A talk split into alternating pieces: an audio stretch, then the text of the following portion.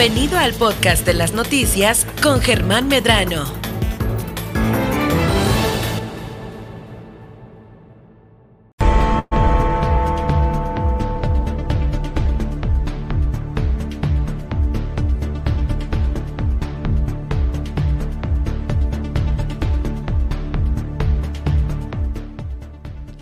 Las noticias con Germán Medrano en Super Estéreo Milet. Yo soy Nadia Ojeda y en nombre de Germán Medrano les doy la más cordial bienvenida.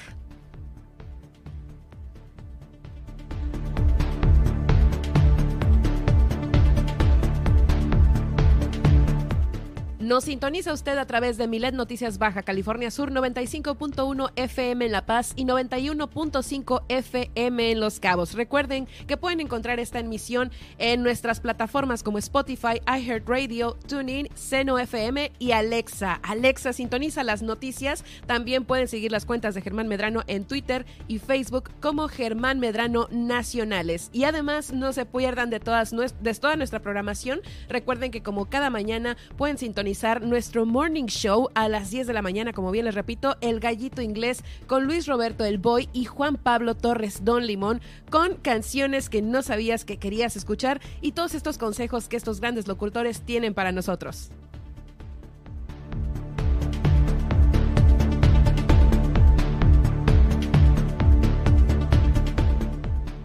Y en los titulares ya estamos en verde y no podemos confiarnos, así lo dijo el gobernador del estado, Víctor Castro Cosío.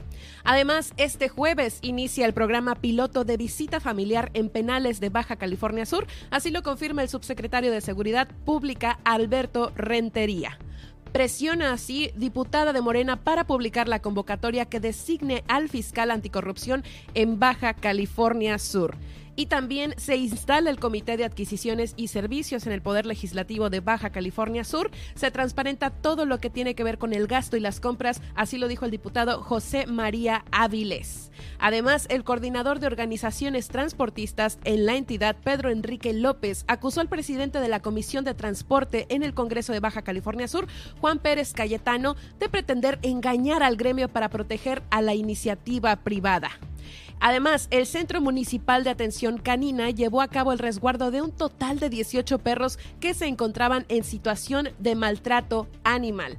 Y por ahí nos enteramos también que el actor hollywoodense Mark Wahlberg está de visita en Los Cabos, quien pues es protagonista de Uncharted fuera del mapa, esta película de acción que apenas se estrenó el 11 de febrero y aún sigue en cartelera. También les informamos que fueron cuatro los turistas que tuvieron complicaciones para salir del mar en San José del Cabo, pues se encontraban en medio de un remolino marino. Y como cada día, no se pierdan hoy nuestra sección de tecnología y gadgets con Battery. Eh, hoy nos estará platicando de la 5G y las novedades en WhatsApp. Y hoy por primera vez tendremos como invitada a nuestra psicóloga infantil, eh, la psicóloga Pilar de Luna, quien nos estará platicando de temas de la ansiedad infantil, cómo detectarla y cómo tratarla además del recorrido de los municipios con Guillermina de la Toba. Y bueno, pues iniciamos justamente este jueves con toda esta información, pero no sin antes irnos a las efemérides del día.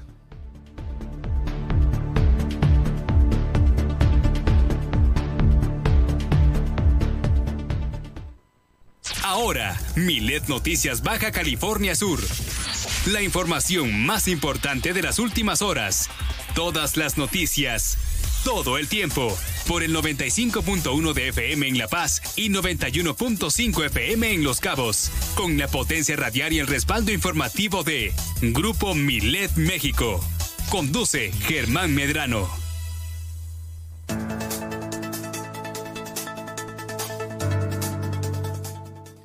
Y como bien les comentaba, en nombre de Germán Medrano, yo les doy eh, la bienvenida a las noticias en este jueves 24 de febrero. Y bueno, pues les platicaba que ya sabe, usted nos puede escuchar a través de Milet Noticias Baja California Sur en el 95.1 FM aquí en La Paz y 91.5 FM en Los Cabos. Además, encuéntrenos en Twitter, en Facebook, Spotify, iHeartRadio, TuneIn, Seno FM y Alexa. Alexa, pon las noticias con Germán Medrano. Además de cada mañana no se nuestro morning show en punto de las 10 de la mañana, El Gallito Inglés con Luis Roberto El Boy y Juan Pablo Torres Don Limón, con canciones que no sabías que querías escuchar y todas las recomendaciones y consejos que tienen para nosotros.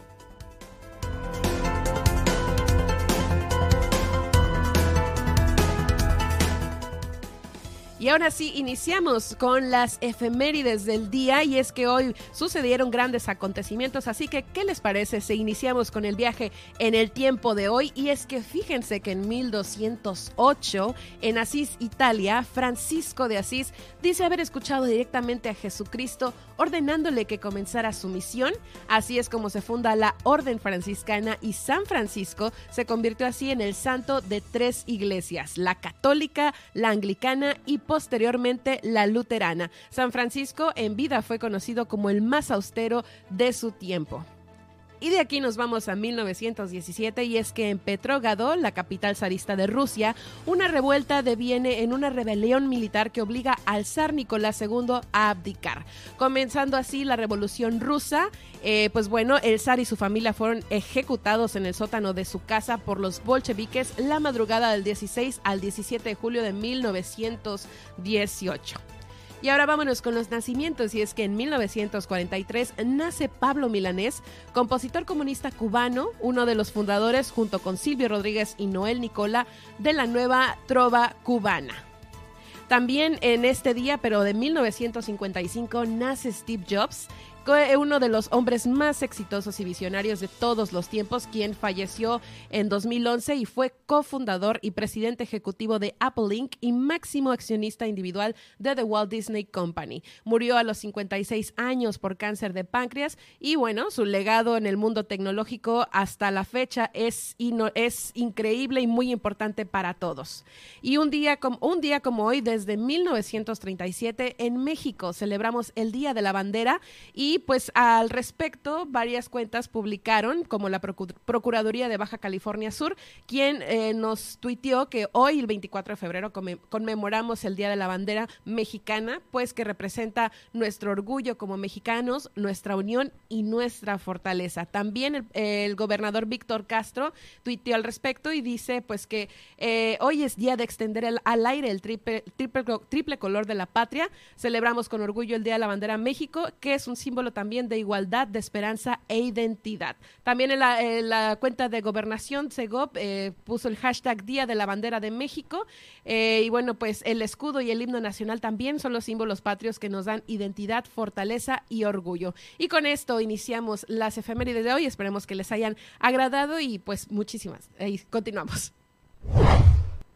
Iniciamos con los titulares de hoy y es que ya estamos en verde y no debemos de confiarnos, así lo dijo el gobernador del estado, Víctor Castro Cosío, quien, bueno, pues desde ayer ya sabemos, eh, conocimos esta noticia, pero hoy es oficial y así lo informaron ante el consistente descenso en la incidencia de COVID-19 que presentamos desde hace un par de semanas, pues los cinco municipios de Baja California Sur regresarán a la nueva normalidad, es decir, al nivel 1 que vendría siendo el color verde del sistema de alertas sanitarias. A partir de hoy jueves 24 de febrero, esto por decisión unánime del Comité Estatal para la Seguridad en Salud.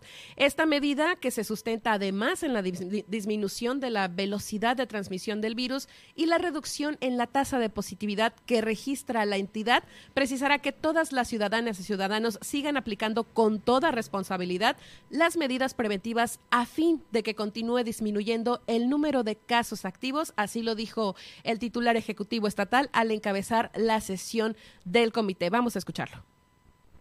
No nos confiemos, digamos, que lo sean los médicos, ustedes, los especialistas, los que nos sigan determinando hacia dónde orientamos este comité a la población de Baja California Sur. Hemos estado como un solo equipo. El manejo de la pandemia, de que en Baja California Sur se había estado trabajando sin problemas interinstitucionales. Eso habla muy bien de todas las dependencias de salud. O sea, no hay una sola queja en el análisis en el balance que hacen por estados de Baja California Sur, ni una.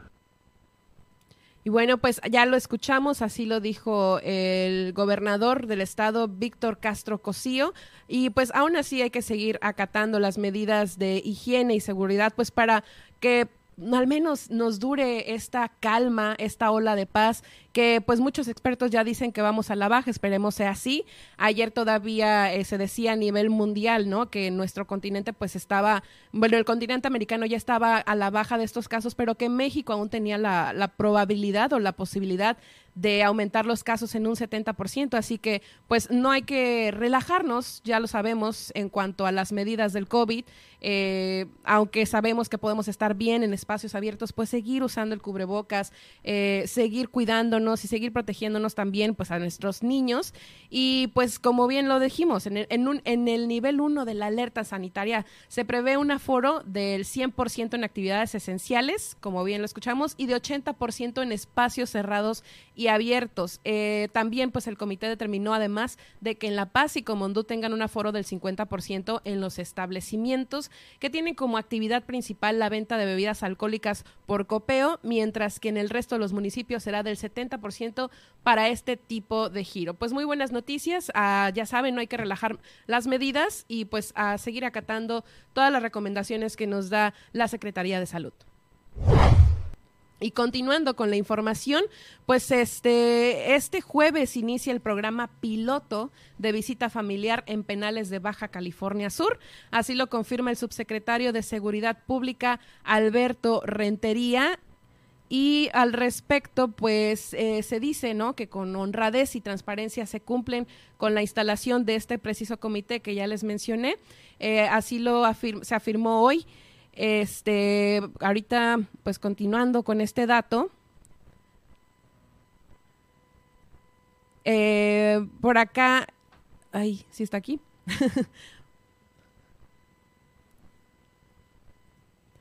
Así es, pues inicia el programa piloto de visita familiar en penales de Baja California Sur y esto previo al arranque del programa piloto para la apertura de visitas familiares en los cuatro centros penitenciarios. Autoridades de la Subsecretaría de Seguridad Pública del Estado pues llevaron a cabo un recorrido de supervisión en diversas áreas en, en el penal de La Paz, en el cual se encuentra la mayor parte de la población penitenciaria de la entidad y en ese sentido pues la institución estatal informó que este programa inicia el justamente hoy, 24 de febrero, en los cuatro penales, por lo que el cumplimiento de las medidas de seguridad y salud serán fundamentales para su reactivación permanente. El programa consta de cuatro días de visita, mismos que serán en un horario de 9 de la mañana a 5 de la tarde y solo se permitirá el acceso a una persona por privado de libertad, de la libertad. Ello para respetar el aforo del semáforo semáforo epidemiológico, quienes deberán pasar por los filtros sanitarios y de seguridad sin pertenencias u objetos para su familiar, a fin de que sea un proceso ágil y seguro. Así lo señala el subsecretario de Seguridad Pública, Alberto Rentería Santana. Vamos a escucharlo. En el caso de las visitas, tienen que comprobar que como mínimo ya se aplicaron dos vacunas. Dado caso que alguien no tenga una sola vacuna, ni siquiera una vacuna o solamente una vacuna, hay una alternativa que nos presenten una prueba PCR con 48 horas como máximo de vigencia y con eso le podemos permitir la, la entrada. Que debe de haber mucha conciencia por parte de los visitantes también, porque de eso va a depender de que ellos nos ayuden a cumplir con todos los protocolos de seguridad y sobre todo con los protocolos de salud para que hagamos más ágil esas visitas y mantengamos nuestros estándares aquí de seguridad. Después de estas cuatro jornadas de actividad, pues se brindará un descanso de 15 días con el fin de asegurar el estado de la salud de la población penitenciaria y ajustes pues que se tuvieran que hacer en el progreso de ingreso para entonces estar en posibilidad de reactivar las visitas de manera permanente. Finalmente, pues se hizo un llamado a la sociedad a respetar las normas que integran este programa piloto, ya que el objetivo es mantener abierto el mayor tiempo posible para que los eh, pues PPL puedan disfrutar de la compañía de sus familiares, ¿no? Las personas que se encuentran en estos centros penitenciarios, lo cual es una buena noticia. Digo, pues poco a poco se regresa a que pues estas familias puedan visitar a estos eh, pues a los a quienes se encuentran en estos centros. Y como bien pues eh, si usted tiene un familiar en uno de estos cuatro centros pues hay que atender al llamado hay que cuidarse eh, pues y también atender no a estos 15 días de descansos como bien lo señalan pues para que pronto puedan visitar con más concurrencia a sus familiares y continuando con la información, pues eh, presiona diputada Morena para publicar la convocatoria que designe al fiscal anticorrupción de en Baja California Sur. Eh, pues la diputada de la fracción parlamentaria del Partido de Movimiento Regeneración Nacional, eh, pues Guadalupe Vázquez Jacinto y la presidenta de la Comisión de Seguridad, eh, pues presentaron, ¿no? Con la convicción de impulsar la transformación del Estado, pues exhortó a las y los legisladores a trabajar en la elaboración de procedimientos para la designación del fiscal anticorrupción, toda vez que Baja California Sur pues es la única entidad que no cuenta con tan importante figura. Esto pues una vez publicada la convocatoria, la designación será determinada por el Poder Judicial del Estado, el Comité de Participación Ciudadana del Sistema Estatal Anticorrupción, la Universidad Autónoma de Baja California Sur, el Colegio de Abogados con mayor número de miembros en el Estado y la Procuraduría General de la Justicia con la con la coordinación del Congreso del Estado a través de la Comisión de Seguimiento de Puntos de Acuerdos. Vamos a escuchar. El tema del fiscal anticorrupción ya está completado. Eh, lo que se necesita es sacar la convocatoria trabajar con las instituciones correspondientes y designar al fiscal anticorrupción, que sería por medio de la Junta de Coordinación Política y a su vez presentar a quien aterna de los diputados el posible fiscal o la fiscal anticorrupción. Y en este sentido, pues eh, el exhorto viene ya directamente del Congreso de la Unión Cabe señalar pues también que en el marco normativo para la designación del fiscal anticorrupción se encuentra completo, es decir, pues las reformas constitucionales y, legales fueron publicadas ya en el boletín oficial del gobierno del estado este el 28 de febrero del 2017, el 27 de junio de 2017 y el 16 de agosto respectivamente. Pues ahí está eh, pues la presión de, la diputada, que pues con mucha razón se necesita esta figura en, en esta legislatura. Continuamos.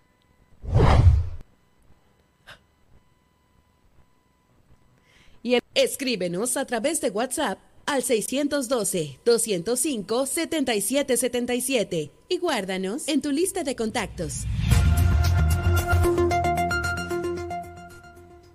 Y continuando con la información, eh, pues el coordinador de organizaciones transportistas en la entidad, Pedro Enrique López, acusó al presidente de la Comisión de Transporte en el Congreso de Baja California Sur, Juan Pérez Cayetano, de pretender, pretender engañar al gremio para proteger la iniciativa privada.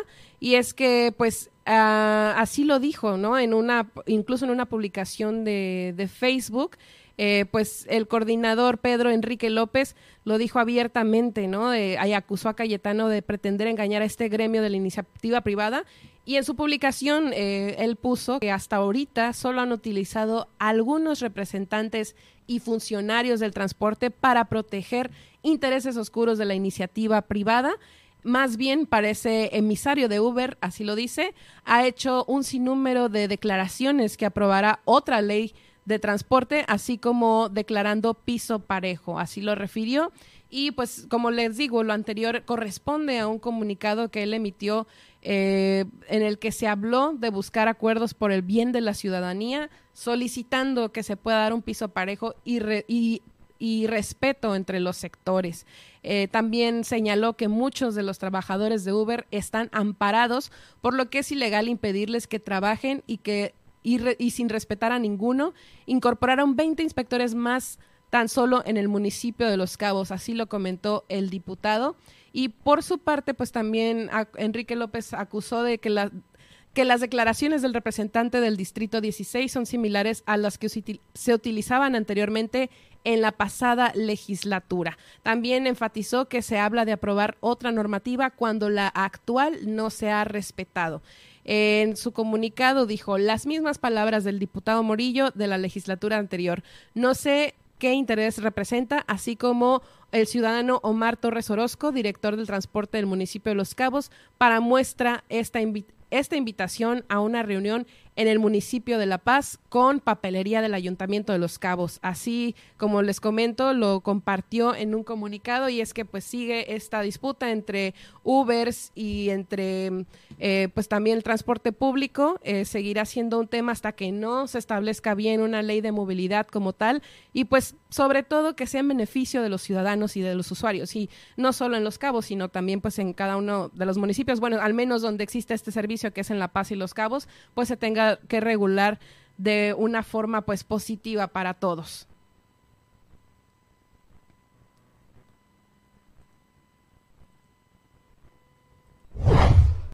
Y en otras notas, eh, se instala el Comité de Adquisiciones.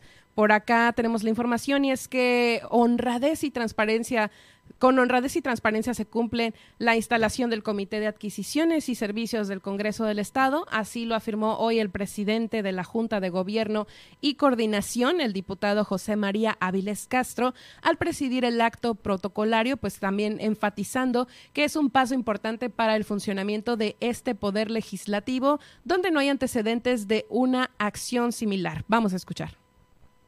Me parece que es un paso importante para transparentar precisamente las compras que se realizan a través del Congreso, que se hagan de acuerdo al procedimiento que establece la propia ley y que esto le abone a, que el ejercicio se lleve de manera adecuada.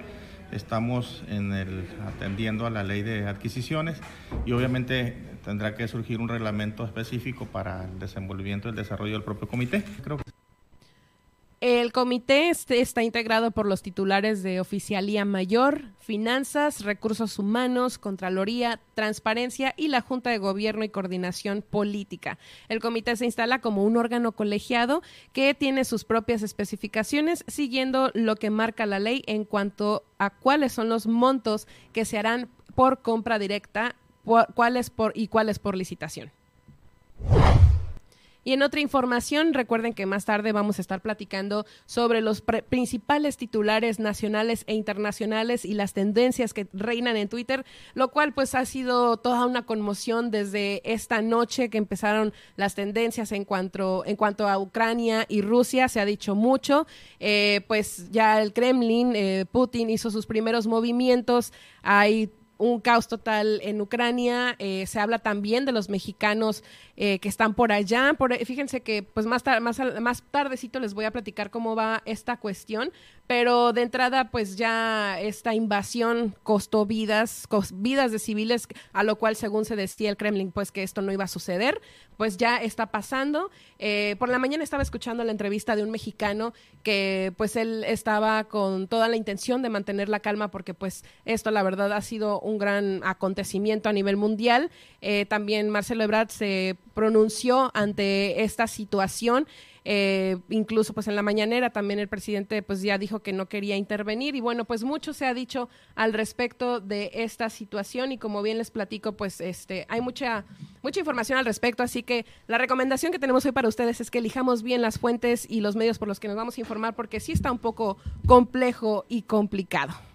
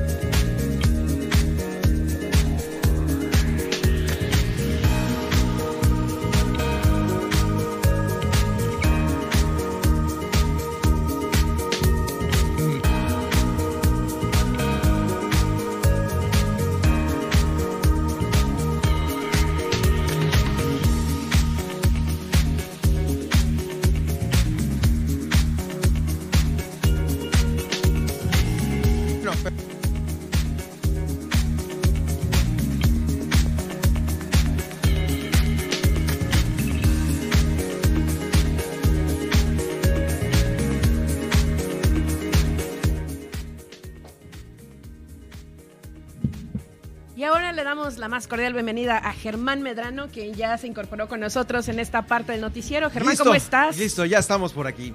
Ya estamos por aquí. Eh, justamente eh, el tema de hoy importante en todos lados, en todos los medios de comunicación. Gracias Nadia por esta primer media hora que estuviste al frente del noticiero.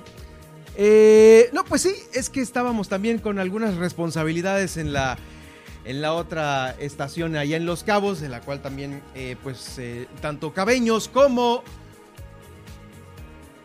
pues, todos los turistas que nos escuchan en el 91.5 de FM, tuvimos que hacer presencia por allá para, pues, ahora, obviamente, fortalecer nuestra señal y pues casi no llegábamos, ¿no? Casi no llegábamos al noticiero, pero ya estamos aquí afortunadamente. Muchas gracias Nadia, eh, todavía vamos a tener intervenciones tuyas ah, en, un momento más con eh, este, esta tendencia en Twitter por el tema que ya desde ayer se desató allá en las fronteras entre Ucrania y Rusia. Eh, hay una tendencia muy importante, no de lo que ya ha sucedido desde ayer a hoy, sino obviamente lo actualizado es lo que le tenemos.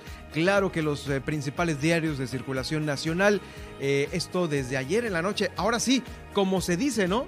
Literalmente paren la prensa, paren prensa porque hay que modificar toda la portada principal de los diarios y esta justamente es por el tema bélico que pues ya está eh, pues permeando en aquella zona del país de, perdón, en aquella zona de estos dos países, tanto de Ucrania como de Rusia. Y sí, te escuchaba Nadia eh, que hoy es eh, el día debut de Pilar de Luna. Pilar de Luna, nuestra psicóloga infantil, que nos va a hablar de un tema muy importante, lo es, eh, el cual es la ansiedad infantil. Han sido los pequeños los, unos de los más afectados por la pandemia, por este encierro, por el uso de la tableta. Y hay actitudes, hay eh, comportamientos que a veces no sabemos cómo, cómo tratar y mucho menos detectar. Por ello, pues en unos momentos más, más adelante en este espacio, Pilar de Luna. Eh, aquí en esta, en esta misma frecuencia y la tecnología con Valerie Vélez. Ayer le comentaba sobre el inicio de la 5G aquí en México. Eh, las novedades, trae también algunas otras novedades que ha lanzado esta aplicación de WhatsApp y con ella vamos a platicar también en unos momentos más. Así es que bueno, nosotros vamos a seguir aquí en, eh, ya en la información. Eh, pues es muchísimo lo que hay que comentar, Nadia. Así es, hay mucho que comentar. Eh, pues vámonos a... El corte. El corte, así es, pero antes les queremos recordar que venimos con el clima, traemos lo último del clima para ustedes, ya que pues se registró, o más bien ya se empezó a sentir los efectos del Frente Frío número 31 y al parecer el, último. Así es, también como bien lo comentabas, regresamos con la entrevista de Pilar de Luna, esta psicóloga infantil, quien nos va a acompañar justamente con el tema de ansiedad infantil y cómo detectarla, además de que pues también se viene el recorrido por los municipios y por ahí hay una nota bastante interesante de que pues Mark Wahlberg anda por estas tierras.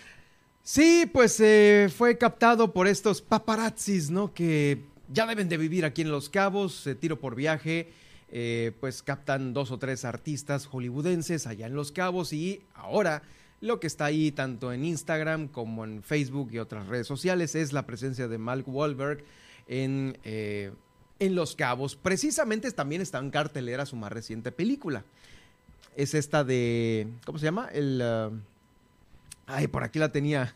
Sí, justamente lo estaba diciendo antes de que llegaras. Eh, ah, Uncharted, fuera del mapa. Así es, y todavía está en cartelera, se estrenó el 11 de febrero. Fue la que nos recomendó Arturo el, la semana pasada, el viernes pasado, el viernes de cine. Sí, justamente esa recomendación nos dejó y pues bueno, es toda esta y más información traeremos para ustedes en el siguiente bloque. Pero mientras, vámonos relajando porque sí como que llegaste, este, Germán, y pues bueno, en un jueves bastante caótico, ¿no? Medio movido. Sí, pues en todos lados ¿eh? En, todo el planeta. Vamos a regresar con esto, eh, comentarios importantes sobre lo que ha sucedido. Ahorita te escuchaba que hay que estar muy, muy atentos a ver dónde se informan y de qué manera se informan, porque ya sabe, hay ahorita inclusive medios sumamente establecidos que parecieran inclusive eh, alarmistas, ¿no? Como estos de Uno Noticias, bombardeos y pánico.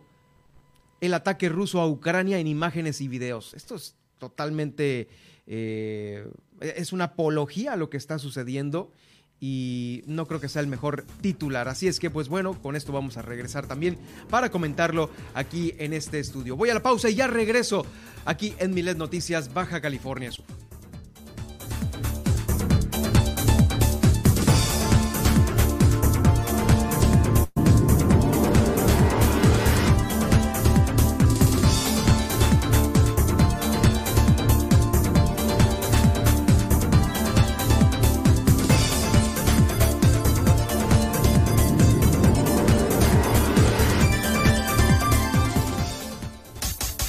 Estas son las noticias de Baja California Sur en Milet Noticias. En un momento regresamos.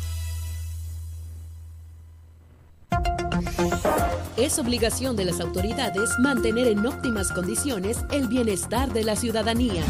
Por ello, hemos abierto nuestra línea de denuncia ciudadana en Milet Noticias Baja California Sur Escríbenos al WhatsApp 612-205-7777. Fácil, para que no lo olvides. 612-205-7777. Milet Noticias, Baja California Sur. Habla Alejandro Moreno, presidente nacional del PRI. En el PRI impulsamos a los jóvenes para que puedan emprender y abrir su negocio Trabajamos para que ningún comercio tenga que cerrar sus puertas. En el PRI sabemos de los grandes esfuerzos de las mujeres para sacar a la familia adelante. México saldrá adelante sin que nadie se quede atrás. Somos centrones. En el PRI, la familia antes que todo. Dos tazas de raticida. ¿Raticida? Una taza de gasolina. ¿Gasolina? Remover con tres cucharadas de ácido sulfúrico. Agregar media onza de amoníaco y cocinar a fuego lento. No importa qué droga química te metas, todas están hechas con veneno y de todas formas te destruyes. Mejor métete esto en la cabeza. Si te drogas, te dañas. Ups. Creo que se nos pasó la mano de acetona. Si necesitas ayuda, llama a la línea de la vida. 800-911-2000. A las madres y padres de familia, les envío este audio para recordarles que las niñas y niños deben llegar a clase con su cubrebocas bien puesto. También les recuerdo que el salón estará a la mitad de su capacidad para salvaguardar la salud de nuestros alumnos. Porque en la escuela Queremos que estén seguros. Con todas las medidas de seguridad, estamos listos para un regreso a clases saludable. En el gobierno de Baja California Sur, te queremos seguro. Gobierno del Estado de Baja California Sur. Estás escuchando Super Estéreo Milet. X, H, B, C, P, Z. X, H, B, C, P, Z en el 95.1 FM desde La Paz, Baja California Sur.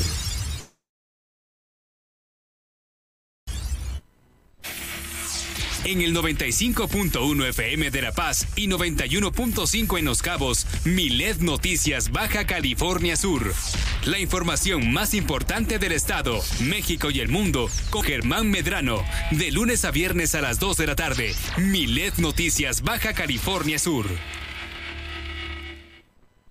Continuamos en Milet Noticias.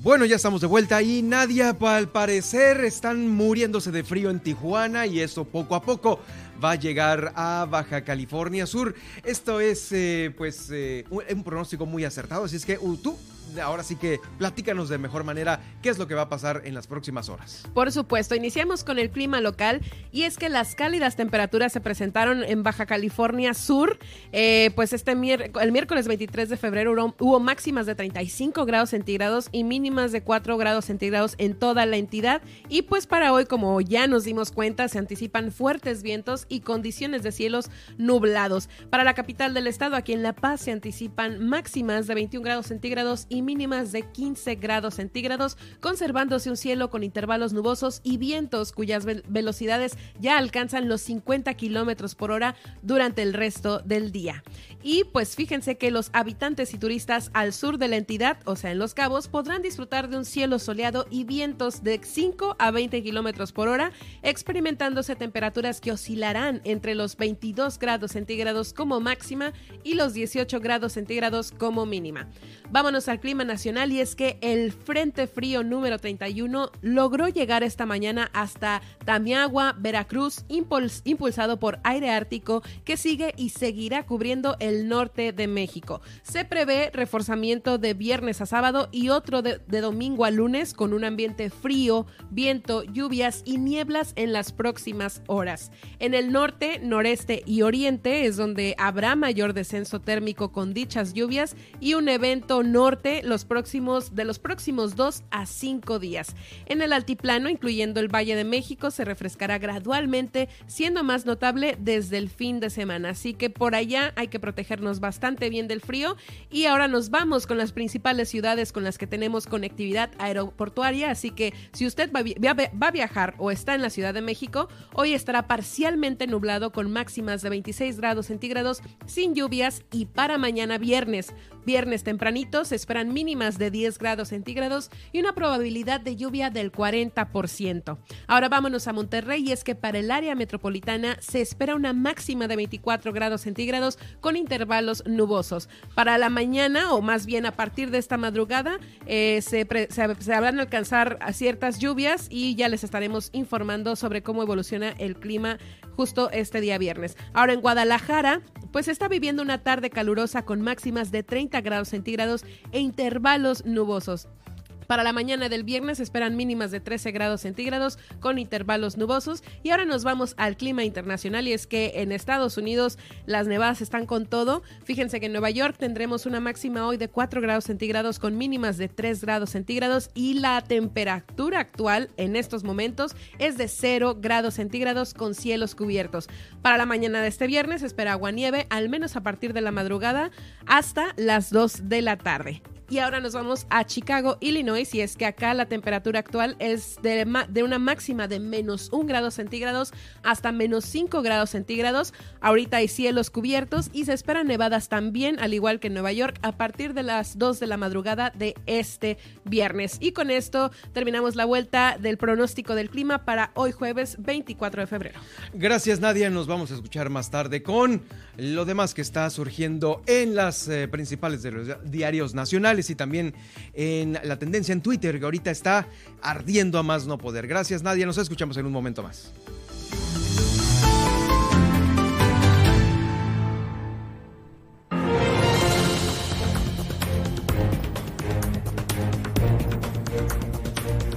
Y ayer justamente estábamos platicando sobre esta, la red 5G que arrancó en México y les prometí que el día de hoy Valerie Vélez nos iba a tener el reporte de esta 5G, que va a ofrecer, eh, pues, los detalles en específico y claro también las novedades que esta gran aplicación, esta plataforma que ya conocemos, eh, pues nos tiene también para todos nosotros, que es WhatsApp. ¿Cómo estás Valerie? Gracias por acompañarnos esta tarde de noticias. Está con mucho viento esta tarde, impresionantemente entró el viento frío y traemos mucha información precisamente en este viento. Trae esta 5G que ya empezó a funcionar en algunas de las principales ciudades de nuestro país.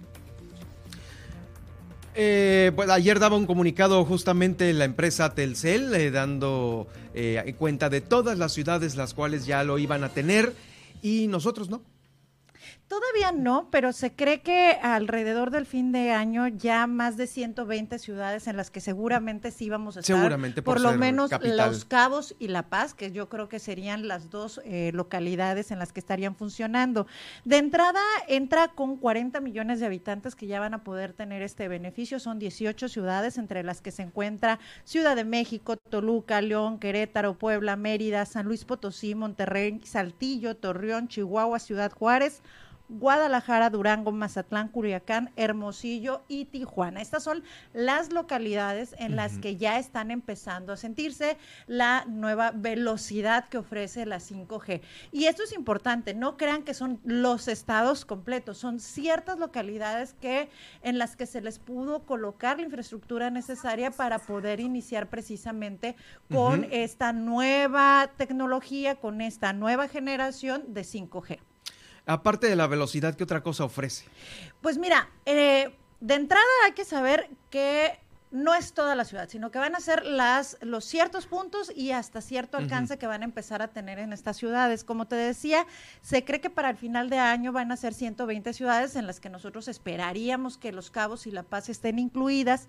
Y también algo muy importante, no todos los equipos telefónicos tienen capacidad de tomar esta nueva tecnología para la cual Telcel va a ofrecer nuevos paquetes. Nuevo- y nuevos teléfonos, me imagino.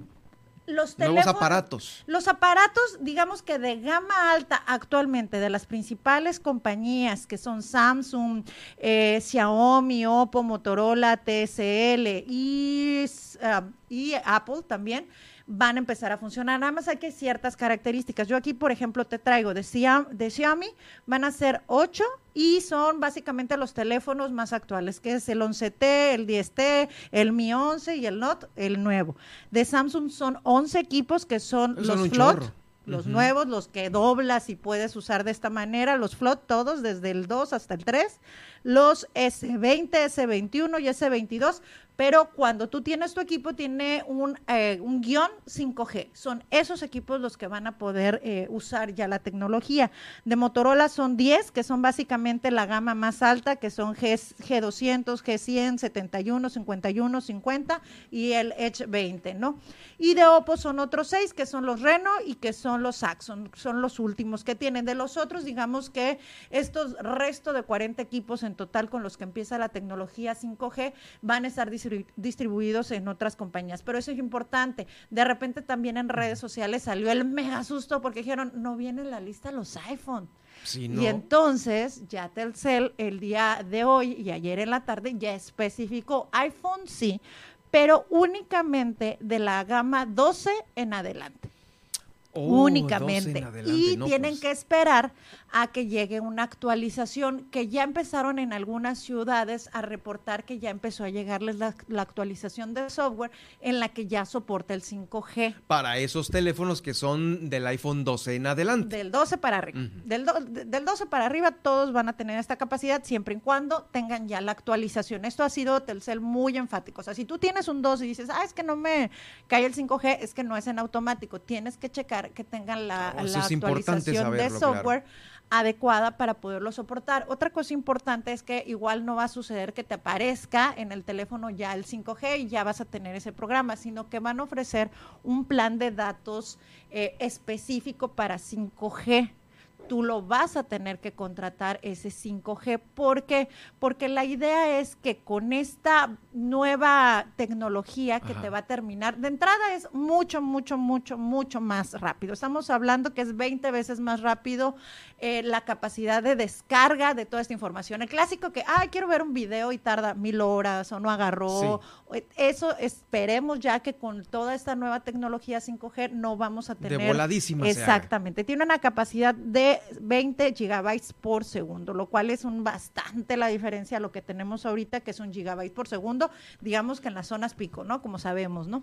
Ahorita es un gigabyte, entonces lo que nosotros estamos acostumbrados a manejar en nuestro teléfono. Máximo. Como máximo. Como sí, O sea, si máximo. nos va bien. Sí nos va bien. Si no está, eh, pues, eh, congestionada la red en ese momento. Y ya sabemos, ¿no? Y, y pasa lo mismo. No sé si recuerden que cuando empezó a llegar el 4G en las ciudades en Baja California Sur que estamos aquí transmitiendo, pues no en todas las localidades había y no en todas las localidades tenía esa, esa velocidad. De hecho, todavía podemos, eh, sobre todo cuando visitas el norte del estado, puedes ver la diferencia, ¿no? Porque traes 4G aquí en la ciudad y de repente empiezas a circular por algunas localidades, estamos hablando de repente por Mulegé, todas estas localidades que por más que tengas el iconito de 4G, no hay No manera que te lo dé y no. No. tienes descarga. Entonces esto también va a ser progresivo. Van a empezar por las principales localidades de todo el país. En Baja California Sur, insisto, la visión es de que sea Los Cabos y La Paz y después sería ya en ese sentido ir avanzando para poder ir llegando a mucho más localidades. Esto es muy importante porque finalmente esta nueva, digamos, esta nueva generación de 5G nos va a permitir mucho lo que estuvimos platicando, no sé si recuerdas el año pasado, respecto a ya es aspirar a tener una mayor convivencia con equipos tecnológicos de manera diaria. Es decir, que tus casas eh, tengan esta capacidad de tener estas casas inteligentes. Casas inteligentes. Todo, todo lo que pueda permitir ya eh, mucho más videoconferencias, todo esto que la virtualidad y que nos obligó la, la pandemia, hay que decirlo como tal, a usarlo de manera directa, ¿no? A lo mejor hace tres años no nos hubiéramos imaginado haber tenido unas reuniones, videoconferencias y todo esto que tenemos hoy de manera muy cotidiana, pero bueno, ya con esta circunstancia que se dio con COVID, pues nos orilló a que muchos de los procesos se, se hagan de esta manera. Entonces, con 5G, esta nueva generación de tecnología, pues es un estándar inalámbrico que es puntual e importante decirlos, que nos va a permitir tener una mayor rapidez, una mayor capacidad y también liberar cierto espacio de banda. Eh, liberar espacio de banda pero en las otras bandas, ¿no? Sí, porque es una banda móvil que va a mejorar, o sea, que va a permitir, digamos, que dejas de ocupar otras que te están generando ruido, por así decirlo, y la vas a redirigir al 5G. Por eso, también en muchos países europeos, eh, la implementación del 5G al principio ha sido difícil, porque obviamente estamos hablando que no son equipos baratos. Entonces, en algunos países europeos lo que están tratando de hacer es que las telefónicas ofrezcan paquetes eh, mucho más accesibles accesibles para que la gente se vea motivada, motivada a, a, migrar. A migrar, porque esto nos va a permitir liberar otros anchos de banda que ahorita tienen poquitos y poquitos y poquitos, para que quede más despejado y a la vez puedas generar una mayor velocidad que sea más uniforme, que también es esta otra parte, ¿no? De repente estamos acostumbrados a estos bajones, ¿no? De, de, red, que de repente estás en un lugar donde hay muchas personas y se cae la red casi casi no puedes subir fotos. Entonces, la tendencia con esta 5G es precisamente que se pueda hacer de una manera en la que sea mucho más fácil y en la que medida que se pueda ser uniforme, que sea mucho más confiable y que permita una comunicación masiva, ¿no? Justamente cuando hay un evento, vamos, aquí mismo en el que, que, juegan este, las mantarrayas, por ejemplo, que hay algún lugar, algún evento, este, no, no puedes subir alguna foto a tus redes sociales, a Instagram, no las puedes subir porque está congestionado. Esto ya no va a suceder con la 5G. No, la tendencia con esta 5G es que no nada más sea veloz, o sea, al, al, ser más veloz va a tener un mayor rendimiento y al mismo tiempo va a tener una mayor estabilidad. ¿Y esto qué va a detonar, Germán? O sea, no es nada más pensar en la tecnología, sino cuando tú tienes ya un mayor canal, digamos, una, una autopista en lugar de una carretera rural, cuando tienes ya una autopista, pues obviamente, ¿qué pasa? Empiezan a generarse negocios alternos, ¿no? Entonces, esto también va a detonar en un mayor desarrollo tecnológico aplicado a medicina, a educación, a ciencia, tecnología. También lo vamos a ver en negocios, en micronegocios, aplicaciones también que puedan permitir mejorar una experiencia para los usuarios. De repente también tenemos ya automóviles que nos ofrecen un monitoreo a través de, de los eh, dispositivos móviles, pues también esto va a ser de una manera mucho más eficiente que permita generar esta sensación de, este, de un mundo más tecnológico, digamos que vernos más como eran los Jetsons, ¿no? Mm, los supersónicos. Exactamente. Eh, esto también viene a colación a que cada vez más, no nada más los teléfonos, sino tu refrigerador, tu despertador, tu automóvil, este, la seguridad de tu casa ya tenga tecnología 5G y puedas acceder a más cosas, ¿no? Por ejemplo, el tema de las cámaras, ¿no? Al ser tecnología 5G con una mayor estabilidad, pues también lo que te va a permitir es desarrollar aplicaciones eh, de realidad virtual. Si, te, si recordamos el anuncio de Facebook, que ya no es Facebook, que ahora es Meta, ese es precisamente lo que vendían. O sea, ya un concepto de realidad aumentada de una manera permanente. O sea, que tú puedas tener tu tus lentes, tus audífonos, tu celular, tu eh, smartwatch, que puedas tener todos estos dispositivos o los que se vayan creando, pero que tengan un mundo mucho más acelerado, pero que tú puedas ver más allá, ¿no? O sea, que estés de repente en un lugar y que tú puedas ya tener, obtener información, por ejemplo, de aquí del malecón, ¿no? Yo me acerco a las letras de La Paz que tenemos aquí la gran, gran y hermosa vista y que al estar ahí, este, puedas tener a lo mejor un presentador virtual que te esté dando la información más importante del puerto de La Paz o te diga por qué la ciudad de La Paz se llama así. O sea, que toda esta tecnología de repente a lo mejor ver al mar y que se vea a lo mejor un barco, barco pirata, no sé, todo esto que permita crear una realidad alterna a lo que tú te puedes visualizar únicamente a través de tu celular. Digamos que sea de una manera mucho más integral y que nos veamos hasta como aquellos capítulos de, este, de Black Mirror, ¿no? Donde veíamos todas estas eh, circunstancias en las que era ya tan natural que a veces no hay una manera de distinguir lo que es real, real y lo que es ya una virtualidad. Sí, esto, esto, pues no está muy alejado de la realidad, muchos capítulos de Black Mirror, pero sí, me parece que el tema, eh, un gran avance, un gran paso que se dio fue con los códigos QR. Llegas a cualquier lugar y ya, ¡fum!, código QR y te direcciona a cómo conectar una, una computadora, a el, el, menú de un restaurante. Y que ya existía, o sea, parece que podemos ver el COVID como una circunstancia adversa para la humanidad, Sí, lamentamos todos los fallecimientos que se generaron y que se siguen generando alrededor del COVID, pero también hay que entender que esto nos obligó a usar muchas cosas que de tecnología ya existía. Ya existía la telemedicina, ya existían los códigos QR desde hace más de 10, 20 años, pero no los usábamos, no les dábamos un significado en la vida real. Y a través de esta circunstancia en la que nos vio obligada la pandemia, pues como no podíamos tocar los menús o era este contacto de menús, pues ahora ya los tenemos en QR y ya, ya estamos todos acostumbrados a que llegas con el celular, le tomas la imagen, te despliega el menú.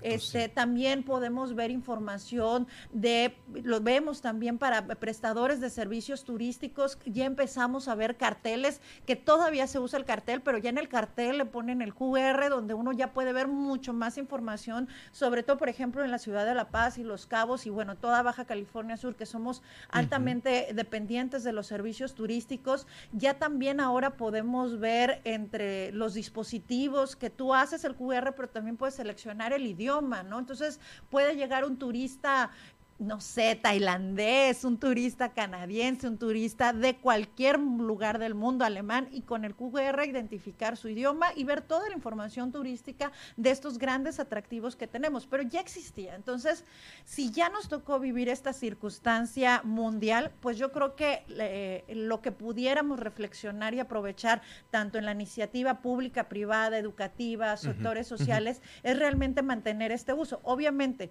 entendemos que estos procesos van a ser paulatinos porque ciertamente el COVID nos obligó a hacerlo de un día para otro, pero si logramos aprender de esta gran experiencia que fue, vamos a tener, sobre todo con esta implementación Oye, del 5G. Y, también traes información porque ya el tiempo nos está comiendo y este no quiero dejar pasar el tema del WhatsApp.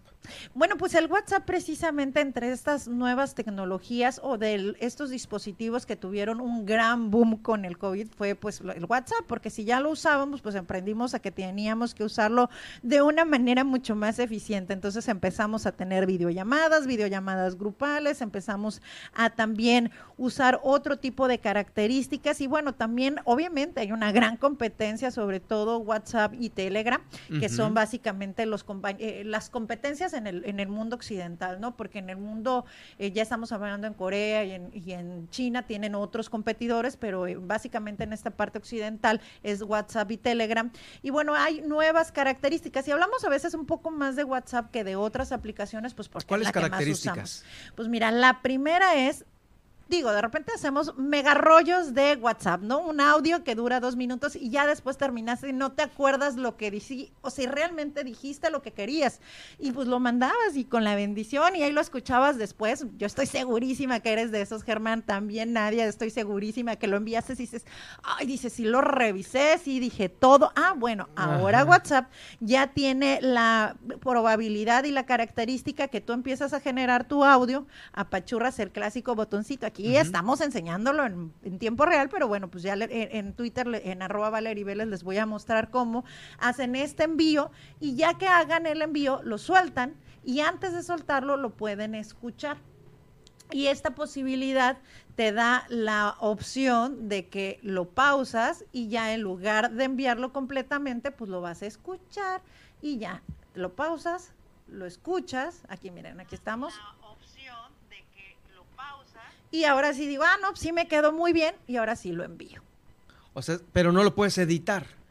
No, ya, ya, ya Ay, no. Sí, ya, ya, ya, estoy pidiendo demasiado. No, de una vez hacemos el programa de radio en WhatsApp, si quieres, Germán. No, no, con mucho gusto. En este es nada más escucharlo para que tú digas, ahora sí lo mando. Que tengas la certeza de que sí va la información. Digamos, sí, un pre. Es ah, un demo. Está bien. en términos de Germán Medrano es el demo, para que escuches el demo y estés claro. No, todavía no está la opción de editar. Otra de las opciones que también habían de las novedades de WhatsApp. Eh, muy necesarias para quienes estamos usando eh, WhatsApp es que cuando estás en, un, eh, en una información o en un grupo, de repente hay información que te van saturando mucho los datos. Entonces tú ya puedes activar lo que son los mensajes temporales, es decir, que cada cierto tiempo se dé refresh, se limpie esa conversación. Entonces, por ejemplo, entras a la conversación, a los tres puntitos superiores, te vas a más, te vas, perdón, te vas al nombre de, la conversación y hay un eh, nuevo... Eh, nuevo temario que dice mensajes temporales y ahí tú los puedes activar por 24 horas, por 7 días, por 90 días o desactivar. Oye, eso está muy bien porque a veces tienes que eh, hacerte espacio en tu semana para ir borrando todos los... Ay, a ver, ahorita voy a, desocupar toda la basura del WhatsApp, ¿no? El chat de los vecinos, el chat de la escuela, el chat, el chat ese que dices, bueno, estoy en este grupo porque estoy, pero la realidad es que no tengo la menor idea de qué es lo que está sucediendo y me da pena salirme. Ah, bueno, puedes eh, entrar o entras nada más a y lo pones eh, Y lo pones en esa categoría. Lo pones en esa categoría. Entonces tú ya activas cada qué tiempo tú quieres que se esté restaurando esa conversación. Eh, o, vaciando la, la, bandeja de esa conversación. Exactamente. Te para aparecer, ¿eh? Exactamente. Si yo la aplico cada 24 horas, cada 24 horas esa conversación va a desaparecer. Sí, sí, sí, claro. Entonces ya me permite tener un mejor. Eh, sí, puede ser, por ejemplo, un chat de esos de los restaurantes que te mandan siempre el menú diario de la comida. Y, a veces pues ahí tienes ocupando espacio fotos y los menús y preguntas de mucha gente pues ahí lo vas, lo vas desahogando cada 24. Está Exactamente, 24, 7, 9 y una semana, ¿no? Ya, perdón, perdón, perdón, perdón, es que me salí de ese menú.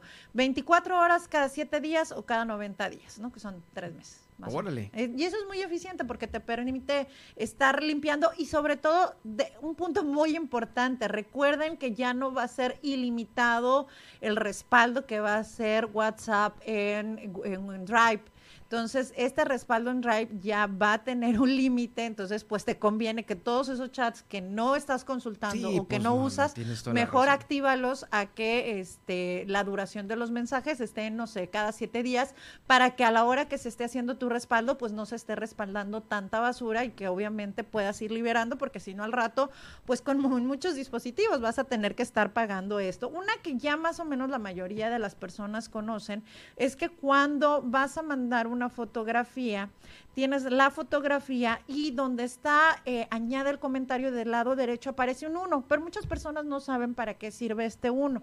Este 1 lo picas y ya se pone en color verde y dice foto configurada en una vista. Esto quiere decir que al ah, momento que yo lo envíe, Germán, Nadia, lo van a ver una vez y ya no lo van a poder volver a ver. Esto es sobre todo para el tema de privacidad, en el tema Puede ser para sexting, puede ser también para conversaciones muy privadas, a lo mejor un proyecto de trabajo que vas a enviar, pero nada más quieres que lo vean y no quieres que lo compartan, entonces tú lo activas como foto privada. ¿Eso lo puedes activar en cada chat? No, es cada foto o video que envíes. Eso, eso sí lo tienes que ir en cada uno seleccionando. Tú, a ver, Germán, vamos a hacer aquí el experimento. Vas a irte a la conversación con Pero ya casi nos vamos al corte, rápido. Rapidísimo. Entras a la conversación, seleccionas la fotografía o el video que quieres enviar y en la parte inferior del lado derecho donde está tu conversación está un 1. Lo apachurras ahí y se, se pone en color verde Pero, pero, pero la, la, foto la agarro de mi, de mi carrete. Sí, de tu carrete, de una ah, foto oh, que te tomes en ese momento. Lo que tú decidas, lo envías y únicamente se va a poder visualizar una sola. Por ejemplo, ahí lo tengo contigo. Ahí lo tengas, ahí tiene que aparecer. Ahí está el uno. El uno, oh, lo activas. Envía fotos, ok. Me le envías la fotografía y, yo únicamente, mira, vas a ver, me la enviaste en este momento y me aparece. De hecho, no se visualiza en un principio. La tengo que cliclear la toco, la selecciono, la veo y ahora sí, ya la tengo activada, pero ya no puedo volverla ya no puedes ver. Ya no puedes volverla a ver. Ok, pues esos, esos, son, esos son tres importantes. ¿Tienes otros más? Pues tengo otros, pero si quieren los dejamos para la siguiente Sí, para la siguiente, exactamente. Muy bien, pues muchas gracias Valerie por acompañarnos esta tarde aquí en Miles Noticias esperamos obviamente el otro fin de semana con más de esto, porque también seguramente otras eh, plataformas van a tener sus novedades siempre muy eh, competitivas a esto que está haciendo sí, WhatsApp. Claro, esta es una competencia entre cada uno. De hecho, algunas de estas ya las tenía Telegram, pero digamos que no es tan conocida la aplicación para muchos trabajos. Pero bueno, vamos usando, vamos a ir conociendo un poquito porque nos sirve a todos para compartir y sobre todo recordemos que es importante tener seguridad en nuestras redes Gracias, sociales. Gracias, Valerie. Gracias, nos vamos a la pausa. Estas son las noticias de Baja California Sur en Milet Noticias. En un momento regresamos. ¿Hay desabasto de agua en tu colonia? ¿Tienes problemas con el transporte público? Cual sea el problema en tu comunidad, no lo pienses más y realiza ya tu denuncia ciudadana a la línea Milet de WhatsApp 612-205-7777. Fácil, para que no la olvides. 612-205-7777. Milet Noticias, Baja California Sur. Esta es tu sangre cuando te inyectas. Esta es tu sangre cuando inhalas. Esta es tu sangre cuando te accidentas bajo los efectos de las drogas. Y esta, tu sangre cuando le haces al dealer. No importa qué droga química te metas, de todas formas te dañas. Si necesitas ayuda, llama a la línea de la vida, 800-911-2000. Para vivir feliz, no necesitas meterte nada. Estás escuchando. Estás escuchando. Super Estéreo Milet. X, H, B, C, P, Z, FM. En el 95.1 FM. Desde La Paz. Y X, H, M, P, J, FM. En el 91.5 FM. Desde Los Cabos, Baja California Sur. Super Estéreo Milet. Emisoras integrantes de Grupo Milet México. A las madres y padres de familia les envío este audio para recordarles que las niñas y niños deben llegar a clase con su cubrebocas bien puesto. También les recuerdo que el salón estará a la mitad de su capacidad para salvaguardar la salud de nuestros alumnos. Porque en la escuela queremos que estén seguros. Con todas las medidas de seguridad, estamos listos para un regreso a clases saludable. En el gobierno de Baja California Sur, te queremos seguro. Gobierno del estado de Baja California Sur. Estás escuchando Milet Noticias Baja California Sur. Desde La Paz por el 95.1 FM y Los Cabos por el 91.5 FM.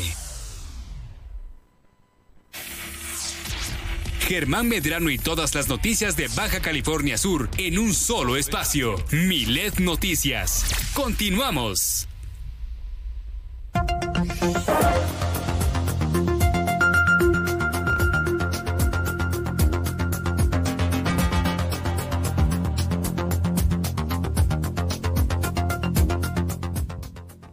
Gracias por continuar con nosotros. Saludos a todos los eh, que nos escuchan allá en San José del Cabo a través del 95.1 de FM y también en Cabo San Lucas allá en la fiesta rumbo al Mango Deck sobre eh, pues esta zona eh, turística ahí de Cabo San Lucas. También gratos saludos, esperemos que se queden escuchando la programación de Super Estéreo Milet allá en Los Cabos, aquí en la capital del estado también, que estén disfrutando esta tarde, esta tarde de viento aquí en la capital del estado. Oigan, pues bueno, ya desde el día de ayer encendidas las redes sociales, los medios de comunicación de madrugada, todo esto por este, este conflicto ya bélico, ya bélico, porque pues sí, ya Ya ha habido bombardeos, ya ha habido explosiones, ha habido eh, posturas, posicionamientos de todos los funcionarios, los de la OTAN, el propio presidente ruso que ha dado mucho de qué hablar y sobre esto, eh, pues hay mucho también en Twitter, en esta gran red social.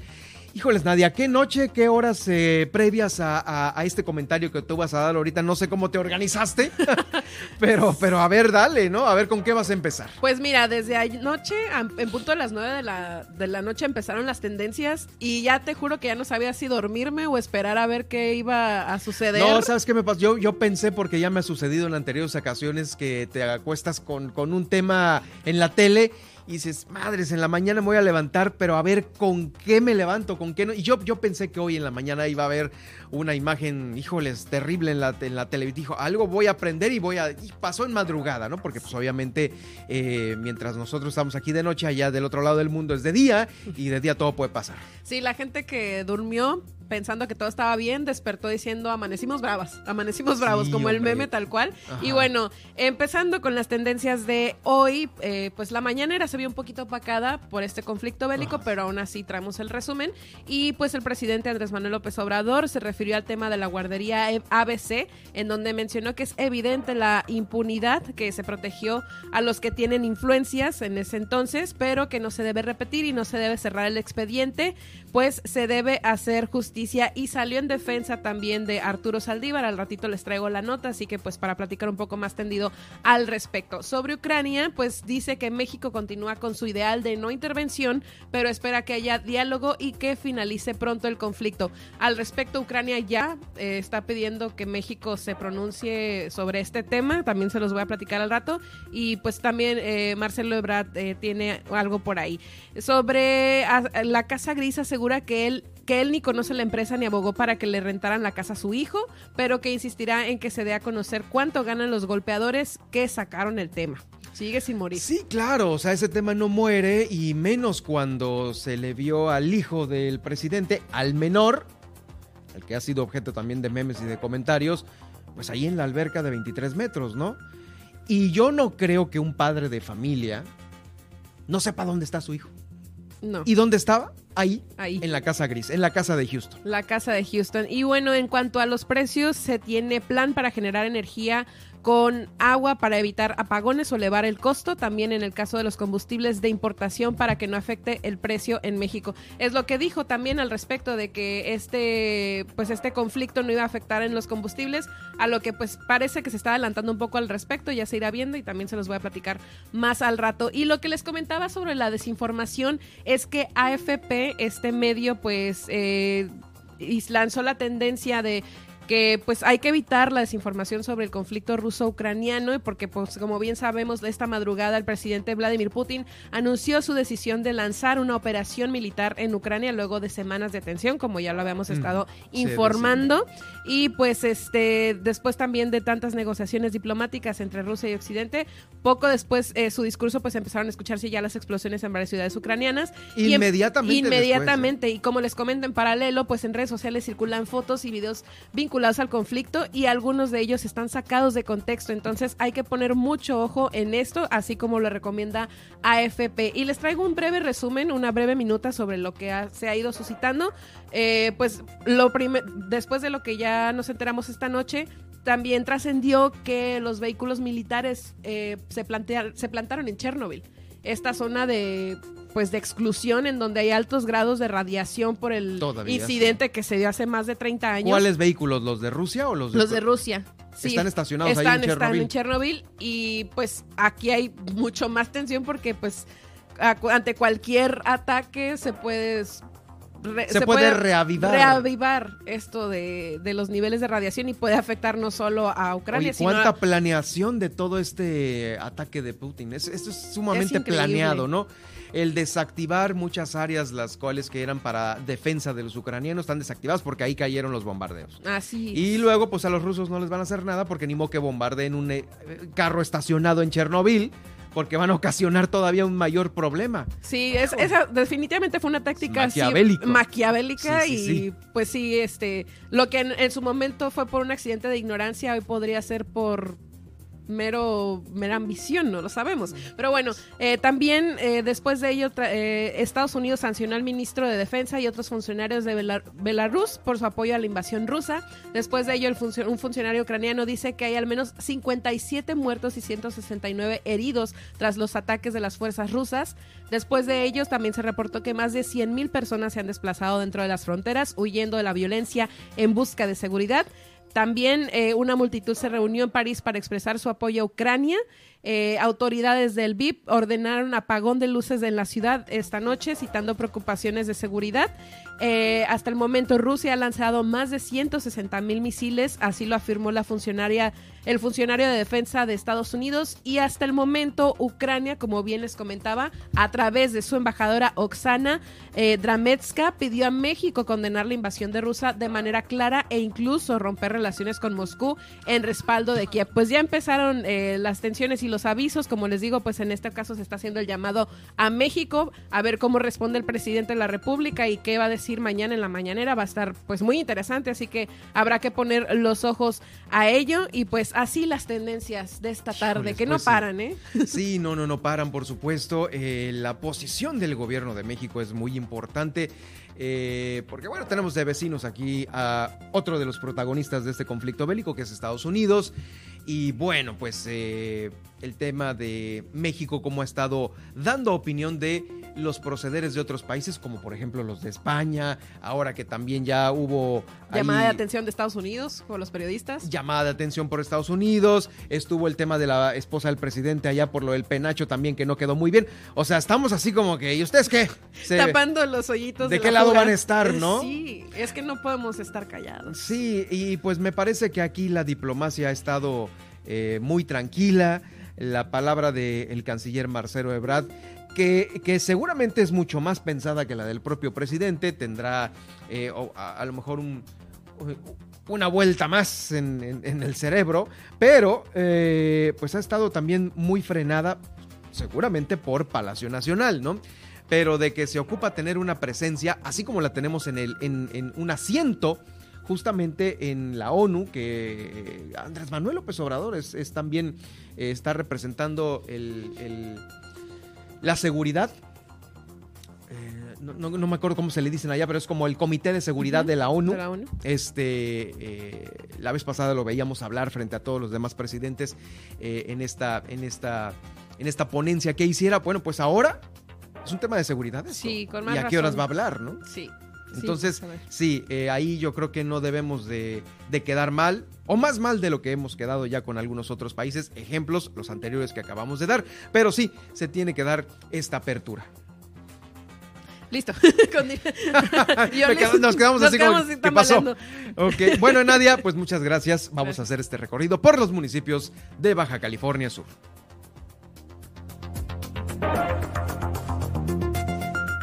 Escríbenos a través de WhatsApp al 612-205-7777 y guárdanos en tu lista de contactos. Ya estamos de vuelta con ustedes y bueno, fíjense que antes de hacer este recorrido, bueno, ya haciendo el recorrido, haciendo el recorrido, le platico, em, fue captado, en le voy a dar a conocer una información agradable eh, antes de entrar a lo demás, a lo político más bien. Se ha vuelto costumbre ya que muchas celebridades estén disfrutando de las playas de Los Cabos y en esta ocasión Mark Wahlberg, quien es actor y productor, eh, estuvo allá en el municipio. Este actor de aproximadamente unos 50 años de edad fue captado eh, pues ahí en el mar, en las orillas del hotel en donde está hospedado él está protagonizando esta película que se encuentra en, cartelera aún, Uncharted, fuera del mapa. Es una película de, acción tipo Jumanji, tipo Indiana Jones. Ya escuchábamos a Arturo el, viernes pasado. Y bueno, está eh, de relax seguramente después de eh, haber estado en la filmación de esta película o igual y de algunas muchas otras, pero se encuentra en el municipio de Los Cabos. Esto se da a conocer el día de hoy. La película ha logrado recaudar durante sus primeras dos semanas en el cine la nada despreciable cantidad de 140 millones de dólares. Esto lo da a conocer The Daily Mail y es información que se está generando allá en Los Cabos, uno de los primeros actores que eh, inicia este 2022 con la presencia de ellos mismos. Bueno, también dentro de otra información importante que se está generando en el municipio de, eh, de Los Cabos,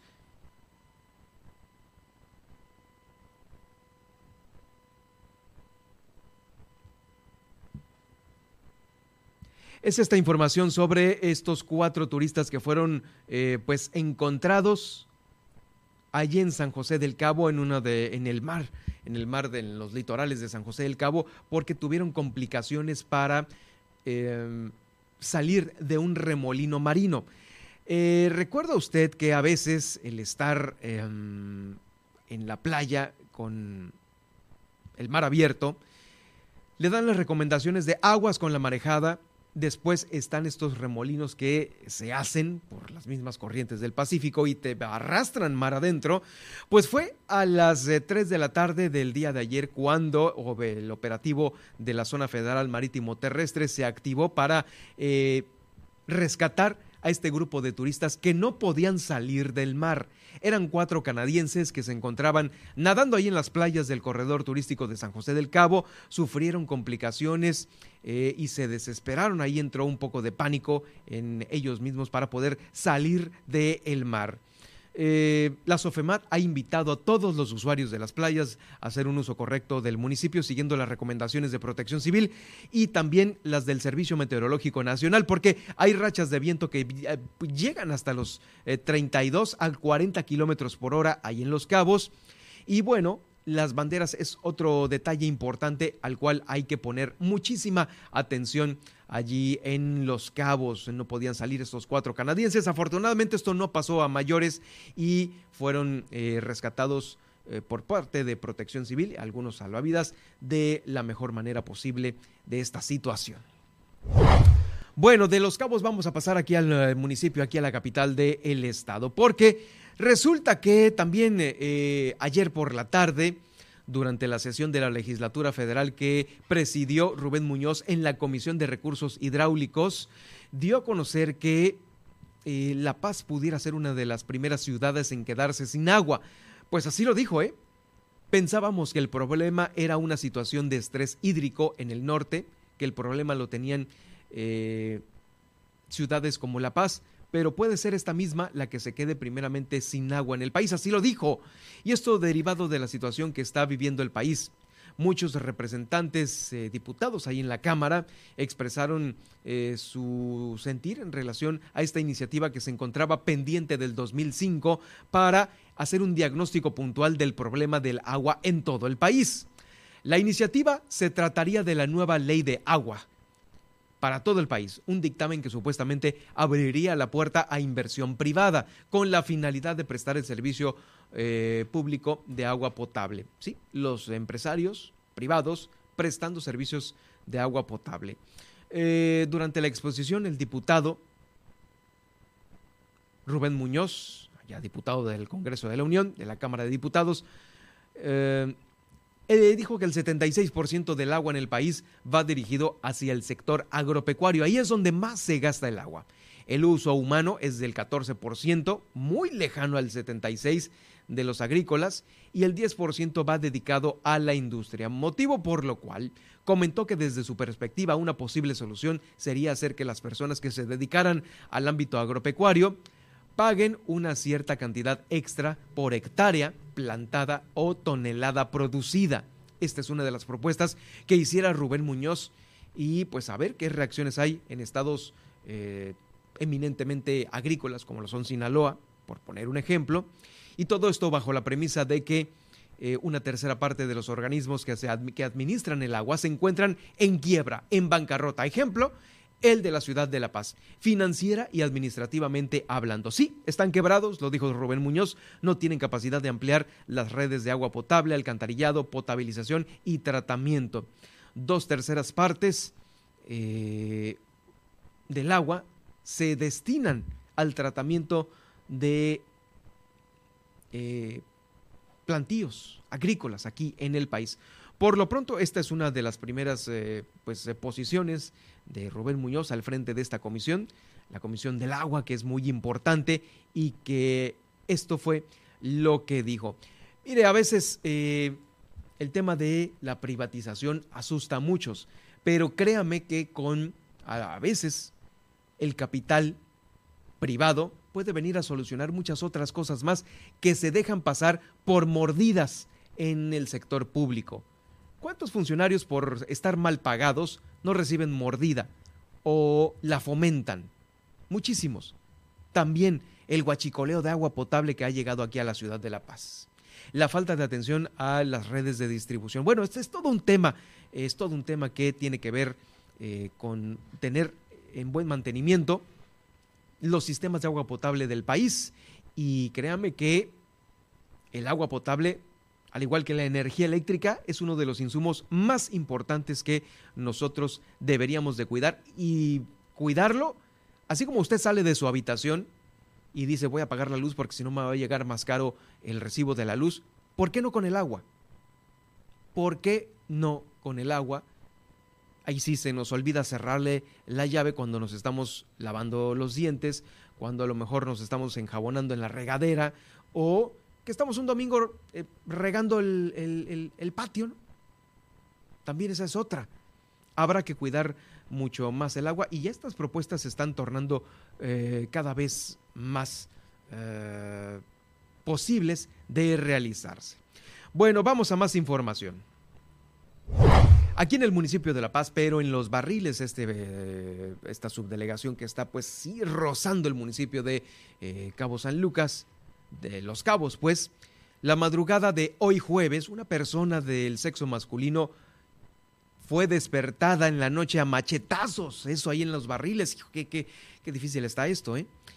Fue despertada a machetazos, estaba durmiendo al momento de este ataque y logró escapar para solicitar ayuda. Los primeros informes refieren que la persona se encontraba en su domicilio. Sin embargo, el reporte mencionó que esta, lesión ocurrió en el kilómetro 111 de la carretera transpeninsular, eh, pues ahí, cerca de un expendio. Según declaraciones de la víctima, fue identificado como Haram N de 33 años y estaba dormido, imagínese usted, cuando de repente empezó a sentir los golpes en su brazo izquierdo, golpes que venían de un machete, imagínese esto. Esta situación, eh, pues, fue eh, tomada en cuenta por las autoridades de seguridad, quienes se trasladaron inmediatamente hasta este lugar para eh, brindar los primeros auxilios para esta, esta persona, Haram N, de 33 años, y darle los primeros auxilios a estas lesiones. Se determinó su traslado eh, definitivamente por la gravedad de las lesiones al hospital de San José del Cabo, donde pues aún se encuentra eh, siendo valorado por los médicos a fin de que eh, pues pueda salir adelante después de esta golpiza con machetes que le profanaron allá en los barriles. Fue despertado a machetazos. Así prácticamente sucedió. Eh, también déjeme darle más información aquí en la ciudad de La Paz, porque en el Manglito seguimos. Si esto sucedió en Los Barriles, municipio de La Paz, en, para no irnos muy lejos, aquí en la capital del estado, en el Manglito, una persona fue también eh, reportada sin vida.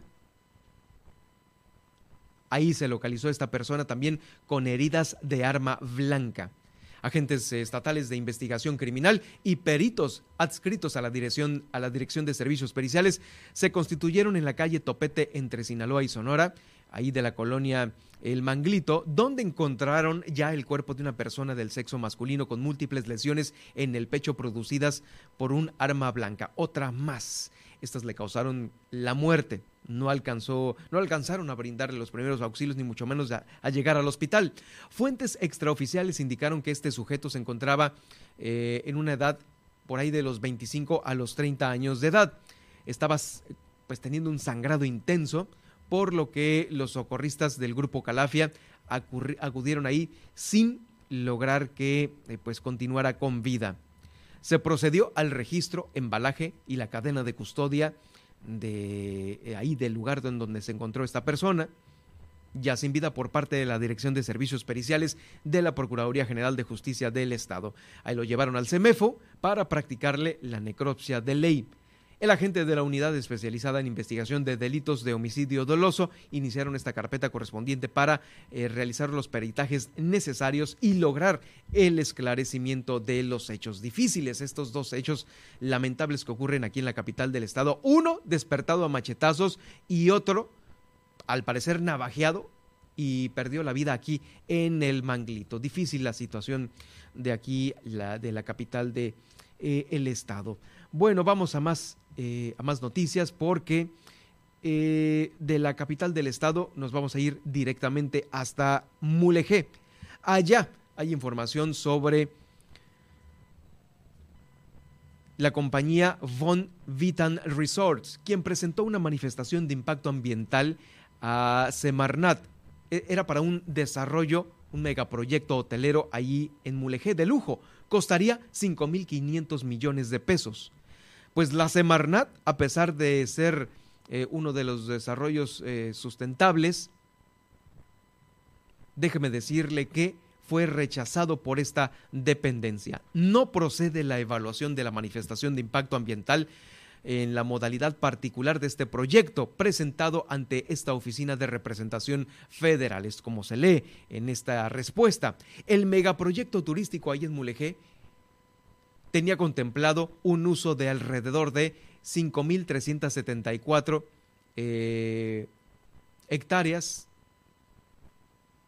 requiriendo un cambio de uso de suelo para la construcción y operación de las instalaciones que serían ubicadas en las inmediaciones de Bahía Concepción, eh, ahí en Mulegé. Esto es más o menos entre las playas del Requesón y el Coyote. Ahí iba a estar este complejo para una mayor ubicación de todos ustedes. Se llamaría el proyecto Seramaí. Es un exclusivo resort de lujo que contemplaría eh, los más modernos eh, pues, eh, instalaciones de desarrollo sustentable. La construcción de este lujoso recinto turístico incluía un hotel de cinco estrellas, un campo de golf de 18 hoyos, villas residenciales estilo europeo y clubes de playa que conformarían pues, el proyecto en general. Estaría ahí situado sobre pues, las orillas del mar de Cortés, este hotel de cinco estrellas y demás eh, múltiples eh, amenidades de lujo. La empresa estimaba una inversión, como le digo, eh, cercana a los 5.500 millones de pesos. Duraría el periodo en construcción 10 años más o menos y estaría listo en una primera de dos etapas. Pues ahí está este proyecto que fue rechazado por Semarnat. No hay mayores detalles, pero no no le dieron un, un palomazo eh, positivo ahí al proyecto turístico de Mulegé. Quedándonos ahí en ese mismo municipio, déjeme darle eh, a conocer más información porque pues, ahora resulta que Mulegé está eh, teniendo los reflectores a todo lo que da. Bueno, allí en la laguna de San Ignacio una vez más, una vez más, un visitante frecuente, apareció en la laguna. Y estamos hablando de una ballena que ha sido vista desde 1977 y fue registrada nuevamente su visita el día de ayer. Esto lo da a conocer Sergio Martínez, quien es científico del programa de investigación de mamíferos marinos. Esta ballena se trata de una ballena gris que, según registros de la zona, se acercó por primera vez durante el invierno de 1977 cuando tenía entre 7 y 9 años, en aquel entonces, en el 77, y fue lograda ser eh, capturada eh, a través de una fotografía por los investigadores. Ahora, comparando las fotografías con las actuales que le han tomado a este animal marino, que su edad debe de rondar entre los 52 y, los 54 años de edad, se comprobó que es la misma ballena, al menos eh,